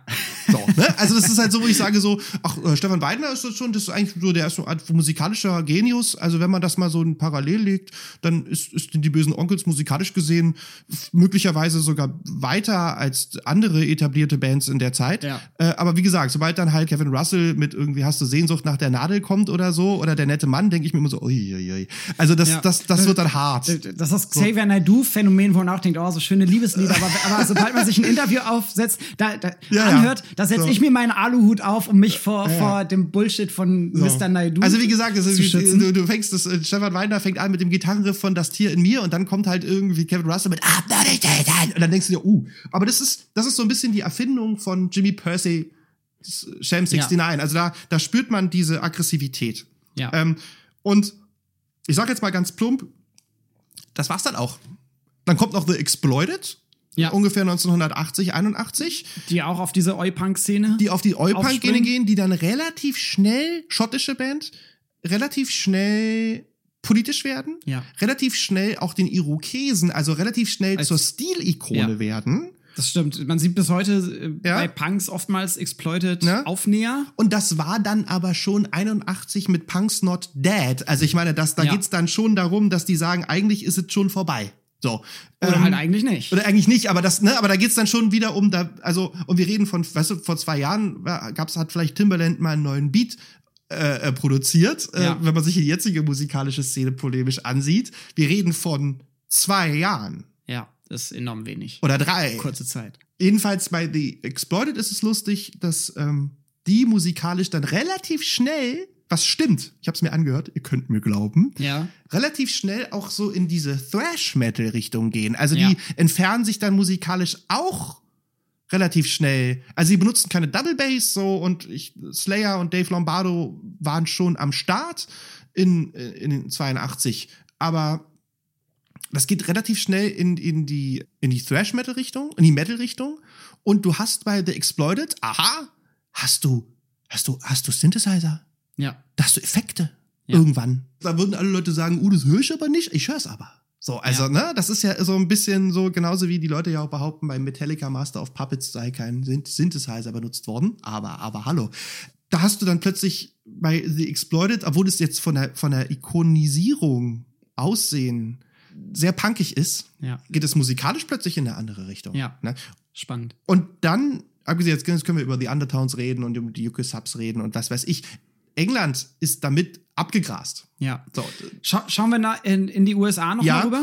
USA ist sehr spannend. Da kann man sagen, New York ist mehr oder weniger dann vorbei. Wie gesagt, Ja. bitte, äh, ähm, aber du hast ja gesagt, Auswahl ist erlaubt. Washington wird groß. Washington wird groß, Minor Threat ist dann, ähm, da entsteht dann einfach eine Hardcore-Szene, Ja. die in einem ganz anderen, ganz anderen Fahrwasser spielen. Was interessant ist, im Grunde genommen sind die Urväter des amerikanischen Punk dann, äh, wo es dann auch schnell wird, also ich rede wirklich von schnell, schnell, also Schnell, musikalisch schnell, sind dann die Dead Kennedys mit, Ja. äh, mit äh, Fresh Fruits for Rotten Und, Vegetables. und äh, Dead Kennedys finde ich super. 1980. Also die sind auch artifiziell, musikalisch, Ja. wahnsinnig äh, zitatlastig. Ja, Äh, sehr, sehr intellektuell, teilweise sehr ironisch, Also sehr, So- sehr politisch, aber auch, also mit, Ja, mit, Texten wie, Nur. wie Ki- Kill the Poor. Kill the Poor, den Text habe ich hier, das Kill- ist, äh, kill- ist kill- großartig. Kill, the poor. So, also großartig. Kill, the poor. Äh, man muss sagen, und jetzt sind wir wieder bei einer, einer ähm, musikalischen anderen Art und da sind wir nämlich wieder bei einem normativen Rockband-Ding. ja, Ted Kennedys Jello Biafra. Und ohne Jello Biafra ja, keine Dead Kennedys. Also Ja. sie haben einen unglaublich charismatischen, besonderen, vom Gesangsstil sehr besonderen Frontmann, ja, der auch dieser Mastermind dieser Szene auch politisch ist. Ja. Es ist einfach sehr Fro- Frontmann-abhängig. ja. So. Aber es ist auch Krach und es ist auch sch schnell und es ist sarkastisch und es ist humoresk, aber es, das, ich glaube, die Dead Kennedys, Kalifornien. Legen dann nämlich so den Nährboden für das, was da alles passiert. Und das reiße ich mal kurz an, weil wir hier natürlich jetzt dann die Frage sind, aber ist das noch Punkrock? Ja, also ich habe geredet von dieser New Wave-Szene in England, The Cure, Joy Division. Das wird dann Ja. groß, wird dann auch poppiger. Ja. Du hast dann auch Es- Es wird melancholischer, Es wird andere melancholischer. Einflüsse, ne? also New Romantics, die sich tatsächlich auf, Ja. auf quasi Romantik im Sinne des 19. Jahrhunderts, aber da so düstere Romantik. Du hast dann beziehen. Skinhead Revival, Two Town und so Madness, die dann auch Madness. poppig werden. Ja. Und wie gesagt, diese Grenzung von, dann kommt dieser Oi-Punk, der entsteht, äh, der dann sehr schnell rechts abdriftet mit der Band Screwdriver und halt dann The Exploited, die das halt so ein bisschen fortleben und The Clash leben schon irgendwo in irgendwelchen Lofts zu der Zeit. Äh, Ja. Aber Joe Strummer geht trotzdem zu den Kids auf dem Schulhof und Ja. spricht mit denen über Drogen. Alles fein, äh, alles fein. Das ist also das Campino-Phänomen. äh, so, Freunde, ihr dürft das nicht. Und das wurde dann halt lustigerweise auch ernster, es wurde auch stereotyper. Ja. Und es wurde dann plötzlich, es gab dann diese Szene wie die Chaos-Tage. Also es gab dann diese in Europa eine Szene, die sich sehr stark an, an diesen Roots-Punk, auch vom Aussehen und Polit-Punk, ne? Dann sind diese schönen, habe ich mitgebracht hier, sowas habe ich in meinem Schrank, stell dir vor. Ja. Schlachtrufe BRD, Ja, äh. Sampler entstanden, wo dann halt so, ne, das ist aber nun lustigerweise auch die Ärzte drauf, ne? Aber wo dann halt diese dritte Wahl, Bums, Rawside, Chaos, Z, Ja. Terrorgrippe, diese ganzen, ne? Ja, sollen wir über Deutschland da noch ein bisschen sprechen? Ganz, ganz kurz, ja, können wir kurz, das kann man Okay. anlehnen. Ha Hardcore in den USA. Hardcore in den, 80ern USA und vor allen Dingen dann kommt dieser Melody Punk. Also du hast Ja. dann eine College-Szene, das ist alles Berkeley, alles Kalifornien. Außer die Washingtoner Sachen. Außer ne? die also, Washington- also Bad Brains und Bad so, die Brains, sowieso nochmal sehr eigen sind, weil, weil, Bad Brains komplett schwarz Ja, ja. ist und auch diese Reggae-Roots haben Ganz anders. und andere politische Ja, Messages. Ja, ja, ja richtig, ja. Äh, Bodycounts sind auch schwarz und machen Hardcore. Das hat damit nichts zu tun, das denkt man immer. Aber ich wollte kurz anreißen, dass es dann diese Szene gab um, um Bad Religion und, und The Descendants, die ich hier kurz noch nenne. Das ist alles dann Ja. 82. Also 82 fächert das total auf. Also Descendants und Bad Religion bringen das Ganze dann von der Schnelligkeit auf ein neues Level Ja. sicher zusammen mit Minor Threat und der Hardcore-Szene. Sehr schnell, aber im, im Umkehrschluss zu Minor Threat und kurz dazwischen weiß, der Heavy Metal entsteht zu dieser Zeit auch. Also du hast Ja. diesen Thrash Metal, also Megadeth, Metallica. Metallica. Slayer sind Anthrax, das ist die, the Big Four, das Ja. ist die Zeit. Ja. Und das ist auch hauptsächlich Kalifornien, by the way. Ja. Hast du hier dann bei den Descendants und den Bad Religion hast du melodische Musik. Melodische Musik, die sehr, sehr schnell ist und gerade die Descendants ist auch kurz, simpel, melodisch. Hier, ich habe es mitgebracht. Milo Goes to College. Sehr schön. Äh, Tolles und hast Cover. einen Frontmann ähm, mit Milo Orkerman, der dann ähm, der Doktor der Biochemie ist. Also du hast Ja. dann plötzlich, das ist dann eine College-Szene. Ja. Ne, das Die ist ganz anders geprägt ist. Bad Gerwitz, das geht dann alles in eine ganz andere Richtung. Ja. Und du hast dann hier auch schon, und äh, dann würde ich da auch Schluss machen. Und ähm, also daraus entwickelt sich dann alles, was dann 85 NoFX und und das, diese ganze Melody-Punk, Party-Punk im, im weitesten Sinne dann auch Die dann ja auch chartkompatibel ist, auf MTV viel ja, gespielt wird. Aber die NoFX sind auch sehr schnell. Meines Erachtens NoFX die erste Band in dieser Szene, die auch die Double Bass eingeführt hat. ja. Ne? Und das hast du dann in den 90er Jahren, hast du dann diese ganzen kalifornischen, da gibt's ja dann auch So diese Labels. Surferbands, diese ga- Surferpunk. No Use for Name, Leg Ja. Wagon, aber die sind alle sehr schnell. Also die legen alle einen Double Bass Teppich darauf. Aber bei Descendants, da fängt's dann nämlich an, auch das, was halt die Dead Kennedys schon angefangen haben, sarkastisch zu werden. Und da geht's dann nämlich schon gegen die eigene Szene. Also es gibt dann da Songs wie I'm not a punk, I'm not a punk, how can I be? Show me the way to conformity, try to be different, but it's always the same, end up playing someone else game. Also da geht's dann plötzlich gegen die eigene Szene. Ja. Oder die haben auch einen Song bei, der heißt Suburban Home, wo es heißt, I want to be stereotyped, Ja. I want to be classified, I want to be a clone, I want a suburban home. Da wird's dann auch intellektuell. Ja. So, so fächert sich das dann halt auf und dann, wie gesagt, dann in den 90er Jahren gibt's dann diesen großen Pop-Punk-Boom, wo sich Genau. das dann, da Auch, auch andere Bewegungen, auch die Grunge, wir haben ja schon über Ja. Grunge gesprochen, beruft sich auf Punk. Da sind die Einflüsse. Riot Girls Ja, das- als, ja, äh, ja. als große weibliche Bands. Wir, wir merken wenig weibliche Bands. Sehr wenig. Was, was eigentlich insofern auch spannend ist, als dass vor allem die englische Szene Ja. anfangs viele weibliche Acts hatte. Also ich verweise zum Beispiel wieder auf Susie and the Banshees, Ja, ja. Äh, wo Robert Smith, später dann The Cure-Sänger, Ja. auch gespielt hat.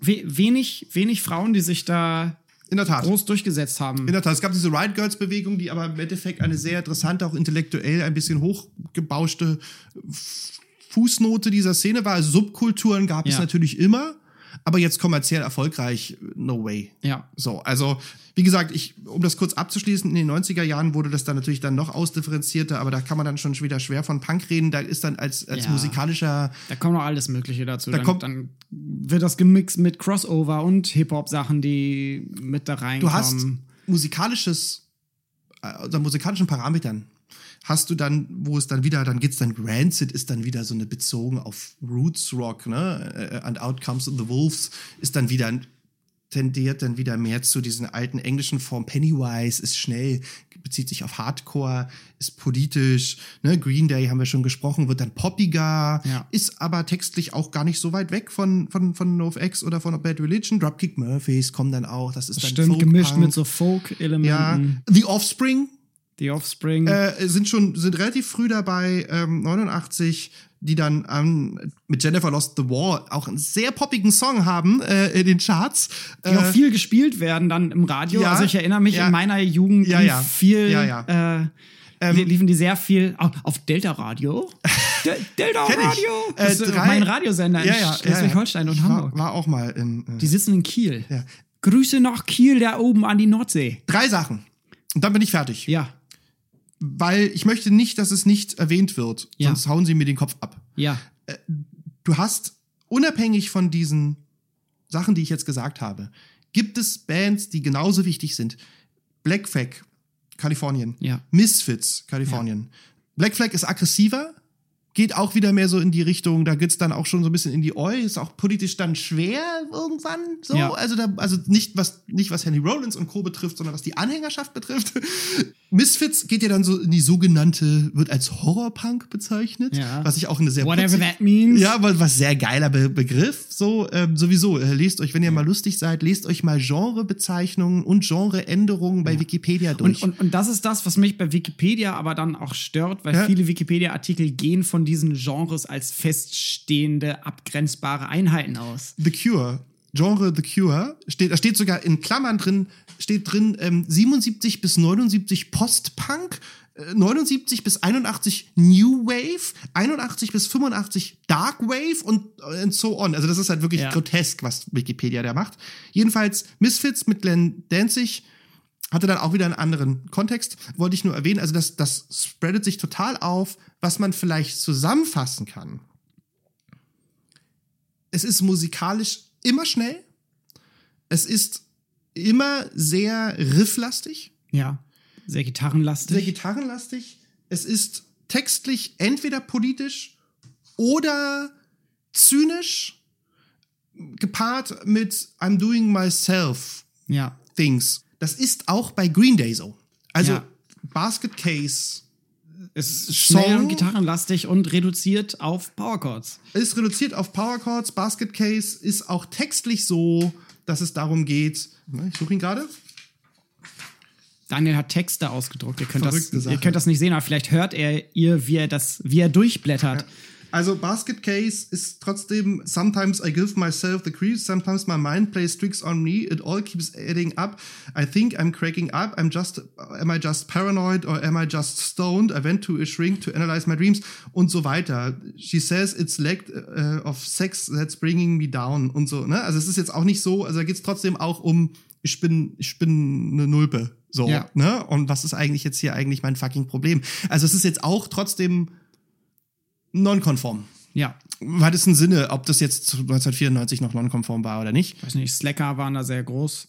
Ja, und so differenziert sich das halt aus. Punkt. Punkt. Danke, Daniel. Das war sehr viel, sehr spannend und sehr gut auf den Punkt gebracht, finde ich. Bin leider nicht zu meinem Rod Stewart Cover gekommen hier, aber Das, äh, das nicht so schlimm. Ja, Wir machen mal eine eigene Rod oh, Stewart-Sendung. sehr gerne. Ja. Sollen wir noch einmal Deutschland? ganz kurz über Deutschland sprechen? Ich Ähm, finde Deutschland sehr interessant, weil, weil es da teilweise anders läuft, weil es da auf andere Wurzeln auch fällt. Also wenn wir uns da die 68er Gegenkultur anschauen und auch anhören und dann eben auch auf Bands blicken wie Tonsteine, Scherben oder, oder auch frühe, frühe experimentelle Bands wie Neu zum Beispiel, auf die sich dann manche Punkbands äh, in Amerika sogar berufen, haben wir hier eigentlich auch schon frühe Spielformen von Punk, die allerdings eine ganz andere kulturelle Szene drumherum haben, die sehr stark aus dem studentischen Umfeld geprägt sind, wiederum halt sehr intellektuell sind. Tonsteine Scherben, keine Macht von niemand, Ja. ist 72. Ja. Und ist dafür sehr, sehr hart. Ja, Es ist schon fast punkig. es ist fast punkig. Also viel punkiger sind die meisten deutschen Punkbands heutzutage dann auch nicht. Aber 72. Ja, So. super früh, ne? Ja. Super, super Ja, ähm, Deutschland, Deutschland ähm, ist natürlich, äh, kann sich jetzt, ist kommerziell so ein bisschen runtergebrochen auf Hosen versus Ärzte. Ja. Was, äh, was, was insofern ganz interessant ist, natürlich gibt es diese ganze Politik, Slime, genau. Richtung, Das, was in meinem Jugendzentrum lief, dritte Wahl, Zaunpfahl wieso. und so weiter. Genau, die sind ja alle hier drauf auf Und, den, und, auf oder den, die, die äh, sehr artifiziellen, ich weiß nicht, ob man Nina Hagen dazu zählen möchte, die, ja, da die musst du aber, aber auch die ganze New Wave dazu Da- zählen. das Also, stimmt. So, ja, aber kann man. Ja, also Nina also, Hagen ein äh, Stück weit. Spielt, glaube ich, gerade für, für Deutschland da Ja. eine gewisse Rolle, wobei das ja von Anfang an eben auch wiederum sehr Ja. arty ist und sie sich da ja auch auf ganz andere Leute noch beruft. Also ich denke da an internationale Bands wie Roxy Music oder so, die, die ja auch in dieses Punk-Umfeld manchmal gezählt werden, die halt aber auch immer irgendwie sehr artifiziell sich geben. Na, interessant ist hier, dass zum Beispiel, also die Ärzte und die Hosen, die sich ja ungefähr zeitgleich irgendwie Ende der, äh, Anfang der 80er Jahre gründen, auch unterschiedliche äh, Roots angeben. Ne? Also Ja. die, die, die Hosen haben sich immer mehr auf so Sham 69 oder auch äh, The Clash bezogen und waren auch von vornherein ernster, immer Ja. ernster. Ich meine, die haben auch ganz großartige, lustige Lieder gemacht, aber, Ja. aber sie waren im Endeffekt waren sie immer ernster und haben sich relativ schnell, abgesehen jetzt mal von Opel Gang, haben sich dann aber relativ schnell schon von diesem Punk-Ideal musikalisch relativ schnell entfernt. Sie wurden dann immer mehr, also es war dann irgendwann harte Gitarrenmusik. Also es war So. nicht, also wenn wir über Schnelligkeit reden und über Power, Rock. über Power Chords reden, Ja. waren lustigerweise die Ärzte, die ein ganz anderes Punk-Idee hatten und die in erster Linie geben sie auch zu. Wenn man sich die ersten Ärzteplatten anhört, sind sie in erster Linie von, ähm, von The Cure und auch von, äh, von, den, Smiths. von, von den Smith und von den Stray Cats geprägt. Ja. Ne? Also Brian Setzer Orchestra. Und, und Beatles ganz groß. Also Ja. Farin Urlaub, Ja. großer bekennender Ja. Beatles-Fan. Also gerade Stray Cats, was ja dann auch so diese Teddyboy-Szene war, die auch parallel zu Punk entstand, aber die hingen dann so gemeinsam rum. Ähm, Stray Cats, Brian Setzer, sagt dir was, muss ich jetzt nicht. Äh, Musste ja, Rock'n'Roll. Nichts, musst du nichts Äh, zu sagen. ähm, Man hört es auch an den Gitarren bei den frühen Ärzte-Sachen. Farin Urlaub spielt anfangs meistens Ja. eine Gretsch-Gitarre und Ja, verzerrt. genau. Also ohne große Verzerrung, Genau. sondern benutzt eher mal einen Chorus oder so. Genau, also da sind eine ganz andere, ganz anderen Roots hinter. Ähm, und, und die Ärzte wurden dann lustigerweise hinten raus, während die Hosen wesentlich rockiger wurden, wurden die Ärzte dann in den 90er Jahren auch schneller. Also die Ja. haben sich dann auch wieder orientiert an diesen ganzen pop Was vielleicht auch mit dem neuen Bassisten dann zusammenhing, Ja. Rodrigo González, der dann Ende Ja. der 80er dazu kam, nach der Reunion der. Ärzte in den äh. Anfang der 90er dann. sehr grob sind die Hosen ein bisschen rockiger, ein bisschen rotziger, ein bisschen ernster, auch ein bisschen politischer, wobei auch, auch, auch die Ärzte politische Lieder hatten, Ja. äh, wobei auch erst später. Die Ärzte mehr so in diese Nihilismus-Richtung ging.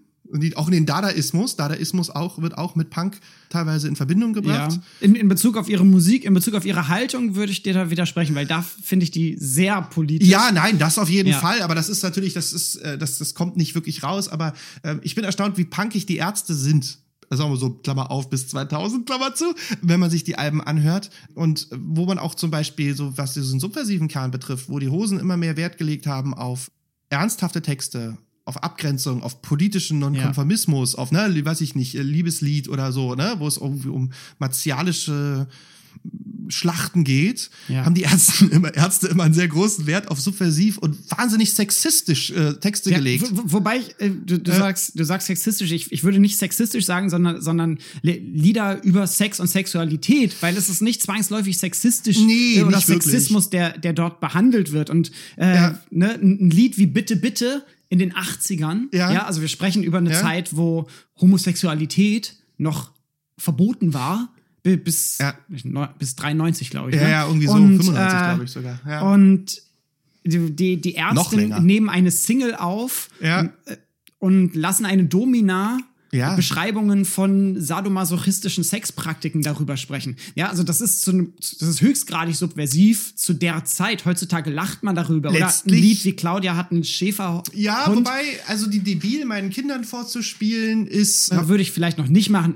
ja, aber, Aber, hallo. aber ab 12. 84, also ich meine, so, ne? Also so Ja. irgendwie, wenn meine Tochter über den Schulhof Claudia hat einen Schäferhund singt, so, also ich meine, das ist halt auch dann in der Tiefe wird's sexistisch und es ist halt so beiläufig. Also ne, es geht ja einfach darum und dann gingen sie mal zum Arzt und sie war total verharzt. Ja. Oder äh, Bela singt immer noch oder oder oder Farin singt immer noch bei mein Baby war beim Friseur und das ist halt 95 oder so, singt er halt immer noch mein Baby war beim Haarstylisten, ich werde sie wohl nie mehr fisten. Also wir reden hier über pornografische Sexpraktiken. Ja. So. Wo, wobei ich das halt eben nicht sexistisch finde. Nein, ja. So, also das ist, Ja. äh, ich finde, über Sex zu sprechen und über Sexpraktiken Na zu klar. sprechen, ist eigentlich das Gegenteil von sexistisch sein. Also ich würde Geschwisterliebe meinen Kindern nicht vorspielen. Nee, würde ich auch nicht. Das ist auch der, ich glaube, der einzige Ärzte-Song, der nach wie vor auf dem Index steht. Genau, aber, aber in der Tat ist so, dass die Ärzte im Vergleich zu den Hosen und den, und den Onkels ist, sind die Ärzte die meist indizierte Bands Deutschlands. So, das ist halt schon irgendwie Was, putzig. was, was, was ganz süß ist, weil die mittlerweile ja, nette Millionäre, wie sie ne, sich nette, selbst bezeichnen. nette Millionäre sind. So, aber, aber es ist trotzdem, und das ist halt schon stark subversiv und, und ähm, die, das ist so ein bisschen die Szene in Deutschland und unterscheiden sich dann halt auch irgendwie so ein bisschen die Geister. Wobei, Wobei ich, das letzten Endes die Diskussion ist zwischen Beatles und Stones. Ja, Eig eigentlich äh, hängen die miteinander ab und klar, also leider Gottes sind die wirklich alt geworden. ja. Ähm, Ja, die Ärzte haben jetzt, die haben jetzt, glaube ich, nochmal zwei Singles rausgebracht, aber da gab es auch lange nichts mehr. Und Acht die, die Hosen sind seit mehreren Jahren, finde ich, fast Schlager. Naja, vor allen Dingen haben die Hosen halt irgendwie so ein bisschen ihren eigenen. Also ich habe den Eindruck, die quatschen halt nur noch über sich selbst. Also da gibt's kein Lied. gleichzeitig, was ich dann wiederum total schön finde. äh, Und das sind dann wiederum so Sachen, die, die eben aus, aus dieser äh, wirklich sehr linksalternativen Punk-Szene kommen. So, äh, ist dann eine Band wie Feine Sahne Fischfilet, Ja, ja. Die, die halt wirklich sich mehr oder weniger auf so diesen ursprünglichen klassischen Punkrock der 70er, 80er beruft, das so ein bisschen mixt mit ihren Ska-Elementen und so weiter. Klar, gibt's Und- überall ganz und viel. sich sehr stark politisieren und trotzdem ja auch in den Charts vertreten sind, bei Arte auf der Couch sitzen und eben auch ein Publikum erreichen, das vielleicht nicht gerade Kulturwissenschaft studiert hat oder so etwas. Richtig. Okay, ich, Punkt. Ich, ich würde hier jetzt anschließen, ganz kurz Kategorie My Personal. My Personal. Jetzt wird's persönlich. Ganz kurz My Personal. Ich habe nur eine, zwei ganz kurze Anekdoten Ja. zu Punk. Ich würde mich selber nicht als Punk bezeichnen, bin zwar so ein bisschen in so einem Umfeld, linksalternatives Umfeld aufgewachsen, da gab es viele Hippies, viele Metaller, viele Punks und so weiter, habe mich selber aber nie explizit bei sowas verortet. Und habe aber zwei schöne Anekdoten. Und zwar mein Einstieg in die Musikwissenschaft kam tatsächlich durch einen Punk-Song. Und zwar meine erste Vorlesung bei Christian Kaden Musiksoziologie eröffnete mit dem Beamtenarsch von Plastics von einem Sampler, der Mitte der 90er rauskam. Ich verweise mal auf den Artikel zum Beamtenarsch von Christian Kaden. Vielleicht packen wir den in die Literaturliste. Also akademisch da auf jeden Fall vorgeprägt, was Punkrock angeht. Und das Zweite, ich habe selber relativ lange Musik gemacht und mir damit teilweise mein Zubrot verdient und habe einmal mit einer Band auf einem Festival gespielt, wo auch die Toten Hosen spielten. Wir waren quasi die, die als Erste an dem Tag gespielt haben und die Hosen, die, die als letztes gespielt haben. Und ich erinnere mich dann an ein, an ein schönes Gespräch mit Kuddel, dem Gitarristen von den Hosen, als die dann fertig waren mit ihrem Konzert. Und ich hatte mir das angeschaut und habe so gedacht, so, oh cool, das war ein sehr politisches Festival in, äh, in Jameln. Das dafür bekannt ist, dass das so ein, das so ein Nazi-Dorf in MacPom. Ah, da, ja. da gibt es so Ja, ja. ein, ein Hippie-Ehepaar. Die, die da jedes Jahr so ein linkes Festival veranstalten. Und die Hosen sind dann da aufgetreten, haben halt quasi, Das ist gar nicht so lange her, das ist nicht so lange her, ist vor vier Jahren oder so. Ja. Was sagt Kuddel? Die Hosen haben ein sehr politisches Set gespielt. Die haben Ja. quasi nur politische Lieder Ja, ja, gespielt oder Lieder, die sich politisch interpretieren lassen. Dementsprechend waren die Songs auch recht punkig von der Spielattitude her und sehr Powerchord-lastig. Und die Hosen sind sowieso eigentlich nicht so schwer auf Gitarre zu spielen. Dann sitze ich danach mit, mit Kuddel da. Er fragt äh, erst noch so, und welcher Kartoffel oder was kann man hier denn essen? Ich sag hier, der Kartoffelsalat ist gut. Und dann quatschen wir so ein bisschen über Gitarren und dann sage ich irgendwann so, ne, weil ich denke, ich kann so ein bisschen mit ihm Gitarristen-Nerd-Talk machen, so, ja, und ich finde es ja eigentlich auch ganz geil, so, dass ihr bei den Hosen versucht, das immer so zu reduzieren, äh, musikalisch auf die Punkrock-Sachen und, und da die Punk-Gitarre immer noch hochleben lässt. Und er fragt dann so, was meinst denn du mit, ah nee, der Berliner, der nicht, der, der kommt aus Düsseldorf, was, was meinst denn du mit Punk-Gitarre? Und ich so, ah, peinlich. Das ist meine, meine Hosenanekdote. Er hat's Ähm, erfunden. Wer hat's erfunden? Das ist wahrscheinlich sein, das ist sein Stil einfach. Ja, ja. Ja, ja, klar, das ist ja so ein bisschen so, frag niemals einen Künstler, äh, Warum ja. er was so macht. Genau. Hast du was zu My Personal beizusteuern? Oh, also das, ich würde mich unter verschiedenen ideologischen Gesichtspunkten als Punk bezeichnen. So, äh, vor allen Dingen, was so eine gewisse nonkonforme, ich mache mein Ding Mentalität Würde ich die abstreiten? Ja, ja, ich weiß. äh, so, auch was meine politische Unkorrektheit betrifft und Ja. so und, und ähm, Du bist mir einfach zu bürgerlich, Daniel. Du bist mir zu bürgerlich und zu lieb angezogen. Ich, ich kuschel zu gerne mit dir. Ja, ja, das ist immer so. Ich bin ja, du kennst mich ja von, kanntest mich ja nicht früher. Es gibt äh, viele, es gibt einige äh, äh, Kollegen von früher, auch Musikwissenschaftler, die mich, als ich anfing, Musikwissenschaft zu studieren, als äh, nicht vorzeigbar titulierten. Ja. Äh, was Das heißt, du dir wahrscheinlich schwer vorstellen In, kannst. in einem Wikipedia-Artikel zu dir müsste man dann angeben, Ja. z- 2002 bis 2005 Ja. Eupunk, 2006 Ja, bis ja, genau. 2008 So, so. Äh, Deutschpunk und dann 2008 bis Gegenwart Avantgarde. Kuschelpunk. Avantgarde, genau. Nee, so, ich bin äh, jetzt am, bin am 1. Mai, wir waren in, in, in der Schlesischen Straße jetzt am, am, an der Walpurgisnacht, äh, mussten dort, äh, hatten dort einen Termin, einen Corona-Termin, also äh, eigentlich der einzige, äh, den wir in der Zeit hatten und sind halt irgendwie der Falkensteinstraße lang gefahren und ich meinte dann irgendwie zu meiner Frau so, es ist ja alles bürgerlich hier geworden. So, sa- sprach ich, als ich in meinem weißen SUV durch die Falkensteinstraße fuhr. Man so, das ist ja alles gar nicht mehr Punkrock hier. Ja. Äh, whatever. Nein, ich habe, ich habe, also, nein, es geht einfach darum, dass ich mich, wenn es um Jugendsubkulturen betrifft, so, ich habe auch eine Lederjacke von Ja. Schul, außer von da vom Heinrichplatz. Nicht schlecht. Ähm, eine richtig, richtig klassische Joey Ramone Lederjacke. So, die hängt jetzt im Schrank Yeah. und da hängt die auch. Also es ist mittlerweile mehr eine Verkleidung. so, ich könnte mich eigentlich wieder mit mehr verkleiden als Ja, mach das doch. Geh, trag wieder mehr Lederjacken. Ja. Wer, wer, wer hat so ein Ja. langfristig, also bist ja noch keine 40, aber so ein cooler mit 40er. Ja, ich glaube, das ist dann schon ein bisschen, das würde schon ein bisschen gay sein, wenn ich die jetzt trage. Ich meine, ich wohne, im- wohne am Winterfeldplatz. Nichts gegen gay sein. Nein, du, wie gesagt, aber das geht dann mehr so. Ich, Leather and Rubber ist bei mir in meinem Kiez konnotiert. Whatever. Also ich wollte damit sagen, ich habe ich hab mich einfach auch von meinem Klassenbewusstsein und von der Art und Weise, wie ich mich individualisiert habe, weil ich ja, weil ich ja einen Klassenkampf in mir drin letztlich habe, weil ich halt aus einer Schicht komme und in eine andere Schicht übergetreten bin, habe hab ich so ein bisschen dieses Außenseitergehen Ja. äh, und das hat mich da einfach zu einer bestimmten, als ich in einem bestimmten Alter war, einfach sehr in diese Punk-Richtung bewegt. Ja. So möchte ich das mal formulieren. Äh, weil ich natürlich auch dieses Nicht-Dazugehören irgendwie, ne? Also ich meine, du kommst aus einer Arbeiterfamilie und plötzlich, plötzlich bist du halt in Akademikerkreisen Ja. so und dann triffst du halt diese ganzen Leute. So, ich kannte keine Menschen, die vorher äh, irgendwie, ich kan kannte keine Menschen, die Professoreneltern Ja. hatten. So. Geht, geht mir genauso. Ne? So mein, meine Verwandten, das sind halt Ja. Klempner und Handwerker. So. Und mein Großvater, Ja. also meine Großväter haben, der eine Genau. war Schrankenwärter und hat Gleise verlegt, und der andere war Tischler. Wenn ich bei meiner Oma halt irgendwie in, in, in, in einem märkischen, märkischen Viertel im zwölften Stock bin und mir denke, so, da kommst du also her. So, also, ne, das, Ja. und wie auch immer. Dementsprechend habe ich das mit dem Punksein schon irgendwie ernst genommen.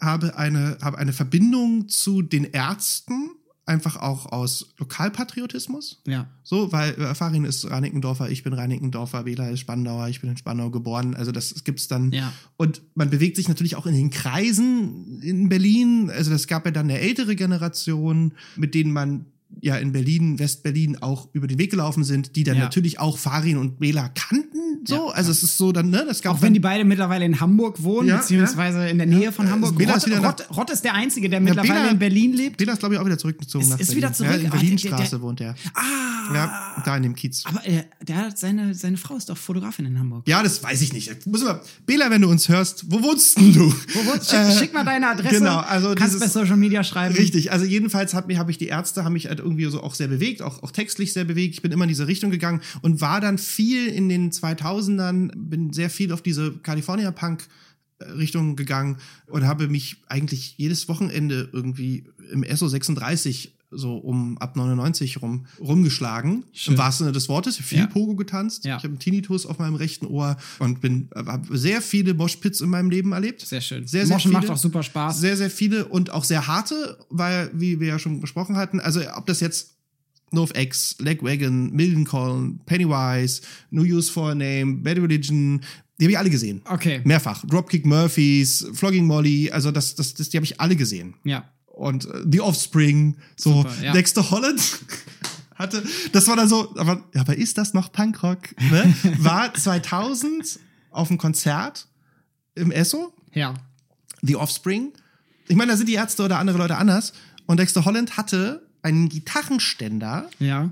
mit sieben Gitarren auf Ja. der Bühne. So, ne? das ist, ich glaube, das schafft noch nicht mal Paul Simon. So, also, ne, also es ist so, da wo ich halt auch so dachte, so, ah, sieben Gitarren. Also ich meine, du kannst ja mal, weißt du, du kennst es ja, ne? Hast du einen Stimmungswechsel, hast du einen Soundwechsel oder so, Ja. was ist ein The Offspring Punk Set und er braucht Ja. dafür sieben Gitarren. Also sie- sieben für ein Punkset ist schon, ist So. schon Ne? beträchtlich. Ja, und das ist dann halt auch so aufgereiht gewesen, wo ich dann Dass halt auch- sieht. Ja, ja, so, also das hatte das dann ist schon auch wieder der Phallus auf der Bühne. das hat dann mit Dilettantismus in dem Sinne nichts mehr zu tun. Das stimmt. So. Okay, damit schließen wir mein Personal. Ja. Danke.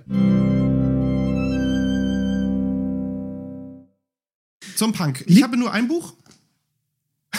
Okay, Also- steig, steig du ein. Du hast ein Buch äh, zu Literatur. Richtig. Das heißt, also wissenschaftliche Literatur im weiteren Sinne jetzt. Du Im hast da etwas vor dir. Genau. The Philosophy of Punk. Genau, also ich habe kurz, ich habe ja Hall und Jefferson hatte ich ja schon am Anfang erwähnt. Genau. Äh, äh, das kommt in die Literaturliste und ich habe Kurt O'Hara, The ähm, Philosophy of Punk, was mehr oder weniger eines der ersten Fanzines äh, aus der Szene heraus geschrieben wurde, Anfang der 90er Jahre amerikanisch. Ja. Also es ist kein wissenschaftliches Buch, hat aber ein paar ganz interessante Beispiele drin, woher diese Szene halt kommt. Ich möchte kurz nur darauf eingehen, was der Content ist. Und zwar ähm, sind die ähm, Kapitel unterteilt in Why Punk, äh, Media äh, Misinterpretation oder Misrepresentation, Misrepresentation Ja, schweres Gott Wort. verdammel. Skinheads, Intra-Movement Communication, Anarchism, Gender Issue und dann Straight Edge, ne? Das sind die Ja. Themen dieses Buches. Da gibt es Verweise auf Dadaismus, da gibt es Möglichkeiten, da gibt es, da wird dieses Gender-Thema auch ganz interessant behandelt, weil Ja. Sexismus ist in der Szene ein Problem. Also das ist genau das, was wir bei den Ärzten kurz exemplifiziert haben. Das wird da auch nochmal aufgereiht. Also Sexismus war immer, immer ein Thema und auch immer die Frage, wie subversiv darf Sexismus sein, Ja. ohne dass er sozusagen den Grad äh, überschreitet. Ja. Ne? Als, also wie subversiv darf das wirken? Ja. Ne? Genau. Das ist ganz interessant. Und das hier vor allen Dingen in dem Buch auch zum ersten Mal wird, gibt es da ein Kapitel drin über, über, dieses, über diese Straight Edge Minor Threat Bewegung. Ja. Ja, sehr spannend. Es ist aber, es ist empfehlenswert, es ist nicht, es ist natürlich nicht 100% wissenschaftlich. Okay. Sehr schön finde ich den Untertitel und würde da direkt anknüpfen. Also der Untertitel von The Philosophy of Punk lautet More Than Noise, mehr als Geräusch, mehr als Krach. Ja. Und äh, ich habe mal so ein bisschen geschaut, was sind denn wissenschaftliche Aspekte, die an Punkrock interessant sein können. Und es gibt eigentlich so eine große Strömung oder eine große Tendenz, ein großes Forschungsinteresse, weshalb sich Musikwissenschaft wissenschaftlich mit Punk auseinandersetzt. Und das ist das Interesse am Zusammenwirken von gesellschaftlichen und politischen Prozessen im Kontext von Musik.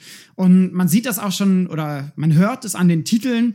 Ich habe hier mal vier Bücher, die heißen zum Beispiel More Than Music, so quasi anknüpfend an das Ja. More Than Noise oder Burning Britain oder Hardcore und Gender oder Fight Back. Das sind äh, alles wissenschaftliche Veröffentlichungen, die sich immer irgendwie mit gesellschaftlichem Wirken von Punk, Auseinandersetzungen mit Gesellschaft durch Punk auseinandersetzt. Wenn wir da auf Historie schauen, dann geht's in der Regel um lokale Bezüge, also oftmals London oder New York. Ich habe hier ein Buch von Matthew Worley, No Future, Punk Politics and British Youth Culture. Oder wenn es dann um New York geht, oftmals Verweise auf Poesie und die Kunstszene drumherum, zum Beispiel das Buch von Daniel Kane, Do You Have a Band? Poetry and Punk Rock in New York City. Und dann halt eben, das haben wir jetzt ausgespart, weil das die Sendung sparen würde, internationale Punkrock-Bewegungen. Ja. Ne, wir haben natürlich eine große Punkrock-Szene in Südostasien, in Ostasien, in Südamerika, in Europa. Das heißt, da gibt es auch noch mal einzelne Studien, wobei die dann halt natürlich oftmals, ja, ich möchte sagen, fast ethnologisch Ja. da rangehen Ja. an diese Erforschung von Punk und halt, ja, andere Sachen noch mal nachfragen. Äh, ich verlinke euch zum Beispiel mal ein Buch über Punkrock in China. Sehr spannend, sehr interessant. Das sind so grob die Strömungen, die ich gefunden habe, wenn es um wissenschaftliche Auseinandersetzungen geht. Das heißt, irgendwie so dieses starke biografische oder, oder quasi Fanwissen aufstellen, äh, findet in diesen wissenschaftlichen Auseinandersetzungen in der Form gar nicht so sehr statt. Und damit sind wir, würde ich sagen, durch für heute. Möchtest du was ergänzen? Ja, ich würde gerne zu, zumindest noch mir die Zeit nehmen, auch wenn es jetzt lange ist, kurz noch wenigstens irgendwie eine Form von Conclusion zu sagen. Ja, Was wir hier haben, ist ein musikalisch sehr, sehr ausdifferenziertes Phänomen, was man letztlich an vielleicht zwei, drei Parametern festmachen kann. ja, Es ist im Endeffekt ein, eine Einstellung, ein Ausdruck. Ne? Also ich meine jetzt irgendwie die Ärzte äh, äh, Rebell, ähm, ich bin dagegen, denn ihr seid dafür. Um es mal in einer Zeile zu sagen, es gibt tausende von solchen Ja. äh, Beispielen. Es ist eine Form von, von Nihilismus. Es ist auch subkulturell, klassenspezifisch sehr schwer einzuordnen. Also du hast Ja. halt, äh, ur- ursprünglich hast du halt irgendwie so ein Middle-Class-Ding, was dann halt aber mit der Working Class gemischt wird. Also es ist schon ein neues subkulturelles Phänomen. Es ist nicht so starr, Ja. sehr fluid. Ja, was ist Punkrock? Es fächert sich auf, es ist musikalisch schwer einzugrenzen. Du kannst, wie ich am Anfang erwähnte, von den Roots gehen. Es ist mehr eine Einstellungssache zu den Dingen, aber es ist auch, und da stellt sich halt die Frage, die du mir gestellt hast, ist Donald Trump ein Punk? Ne? Denn, denn wenn es nur um Einstellung geht, dann ist Donald Trump definitiv ein Punk. Also es ist, es ist ein Konglomerat aus vielem. ja. Und es ist, glaube ich, nicht nur roter Minirock, aber es ist auch nicht nur Nietengürtel, Lederjacke, Bier saufen. Also es Genau. ist, Und es ist, es ist auch nicht nur Powerchord und schnell Gitarre spielen. Ja. Es, letzten Endes wird es diskursiv bestimmt, oder? es wird diskursiv bestimmt und äh, schön, äh, herzlichen, herzlichen Dank. Wie ich bereits meinte, also ich meine, macht, macht was draus und, und guckt und ähm, ich denke, es ist eine sehr fluide Form von Jugendkultur und also ich möchte eigentlich lieber vereinnahmen als als outsourcen. Ja. So, ich finde find- finde ich gut. Dieses Mittlerweile ja auch mehr als Jugendkultur. Ja, ist also ich meine jetzt generationenübergreifend. es gibt, äh, weißt du, jetzt rufe ich fünf Leute an und sage, ist NoFX Punk, dann sagen die, das ist doch kein Punk, Mann, nur die Sex Pistols sind Punk, so, ne? Und, aber natürlich, lass doch NoFX auch Punk sein, ja. weil das passt schon. In dem Sinne verabschieden wir uns. Daniel, ich fand, das war eine ganz tolle Sendung. Äh, Punk's Not Dead Podcast ist auch nicht tot. Das Musikgespräch ist erst recht nicht tot zu kriegen. Ja, ich muss jetzt auch auf meinen Tennisplatz. Genau. Ich alter Punkrocker. Die, die, die zwei Punks der Musikwissenschaft verabschieden sich hier und wünschen euch alles Gute, bleibt gesund, versucht eure Laune aufrechtzuerhalten in Corona-Zeiten oder vielleicht hört ihr ja dieses Musikgespräch auch zu einer Zeit, wo Corona schon längst niemanden mehr interessiert. In dem Sinne bleibt gesund, bis bald. Ciao. Tschüss.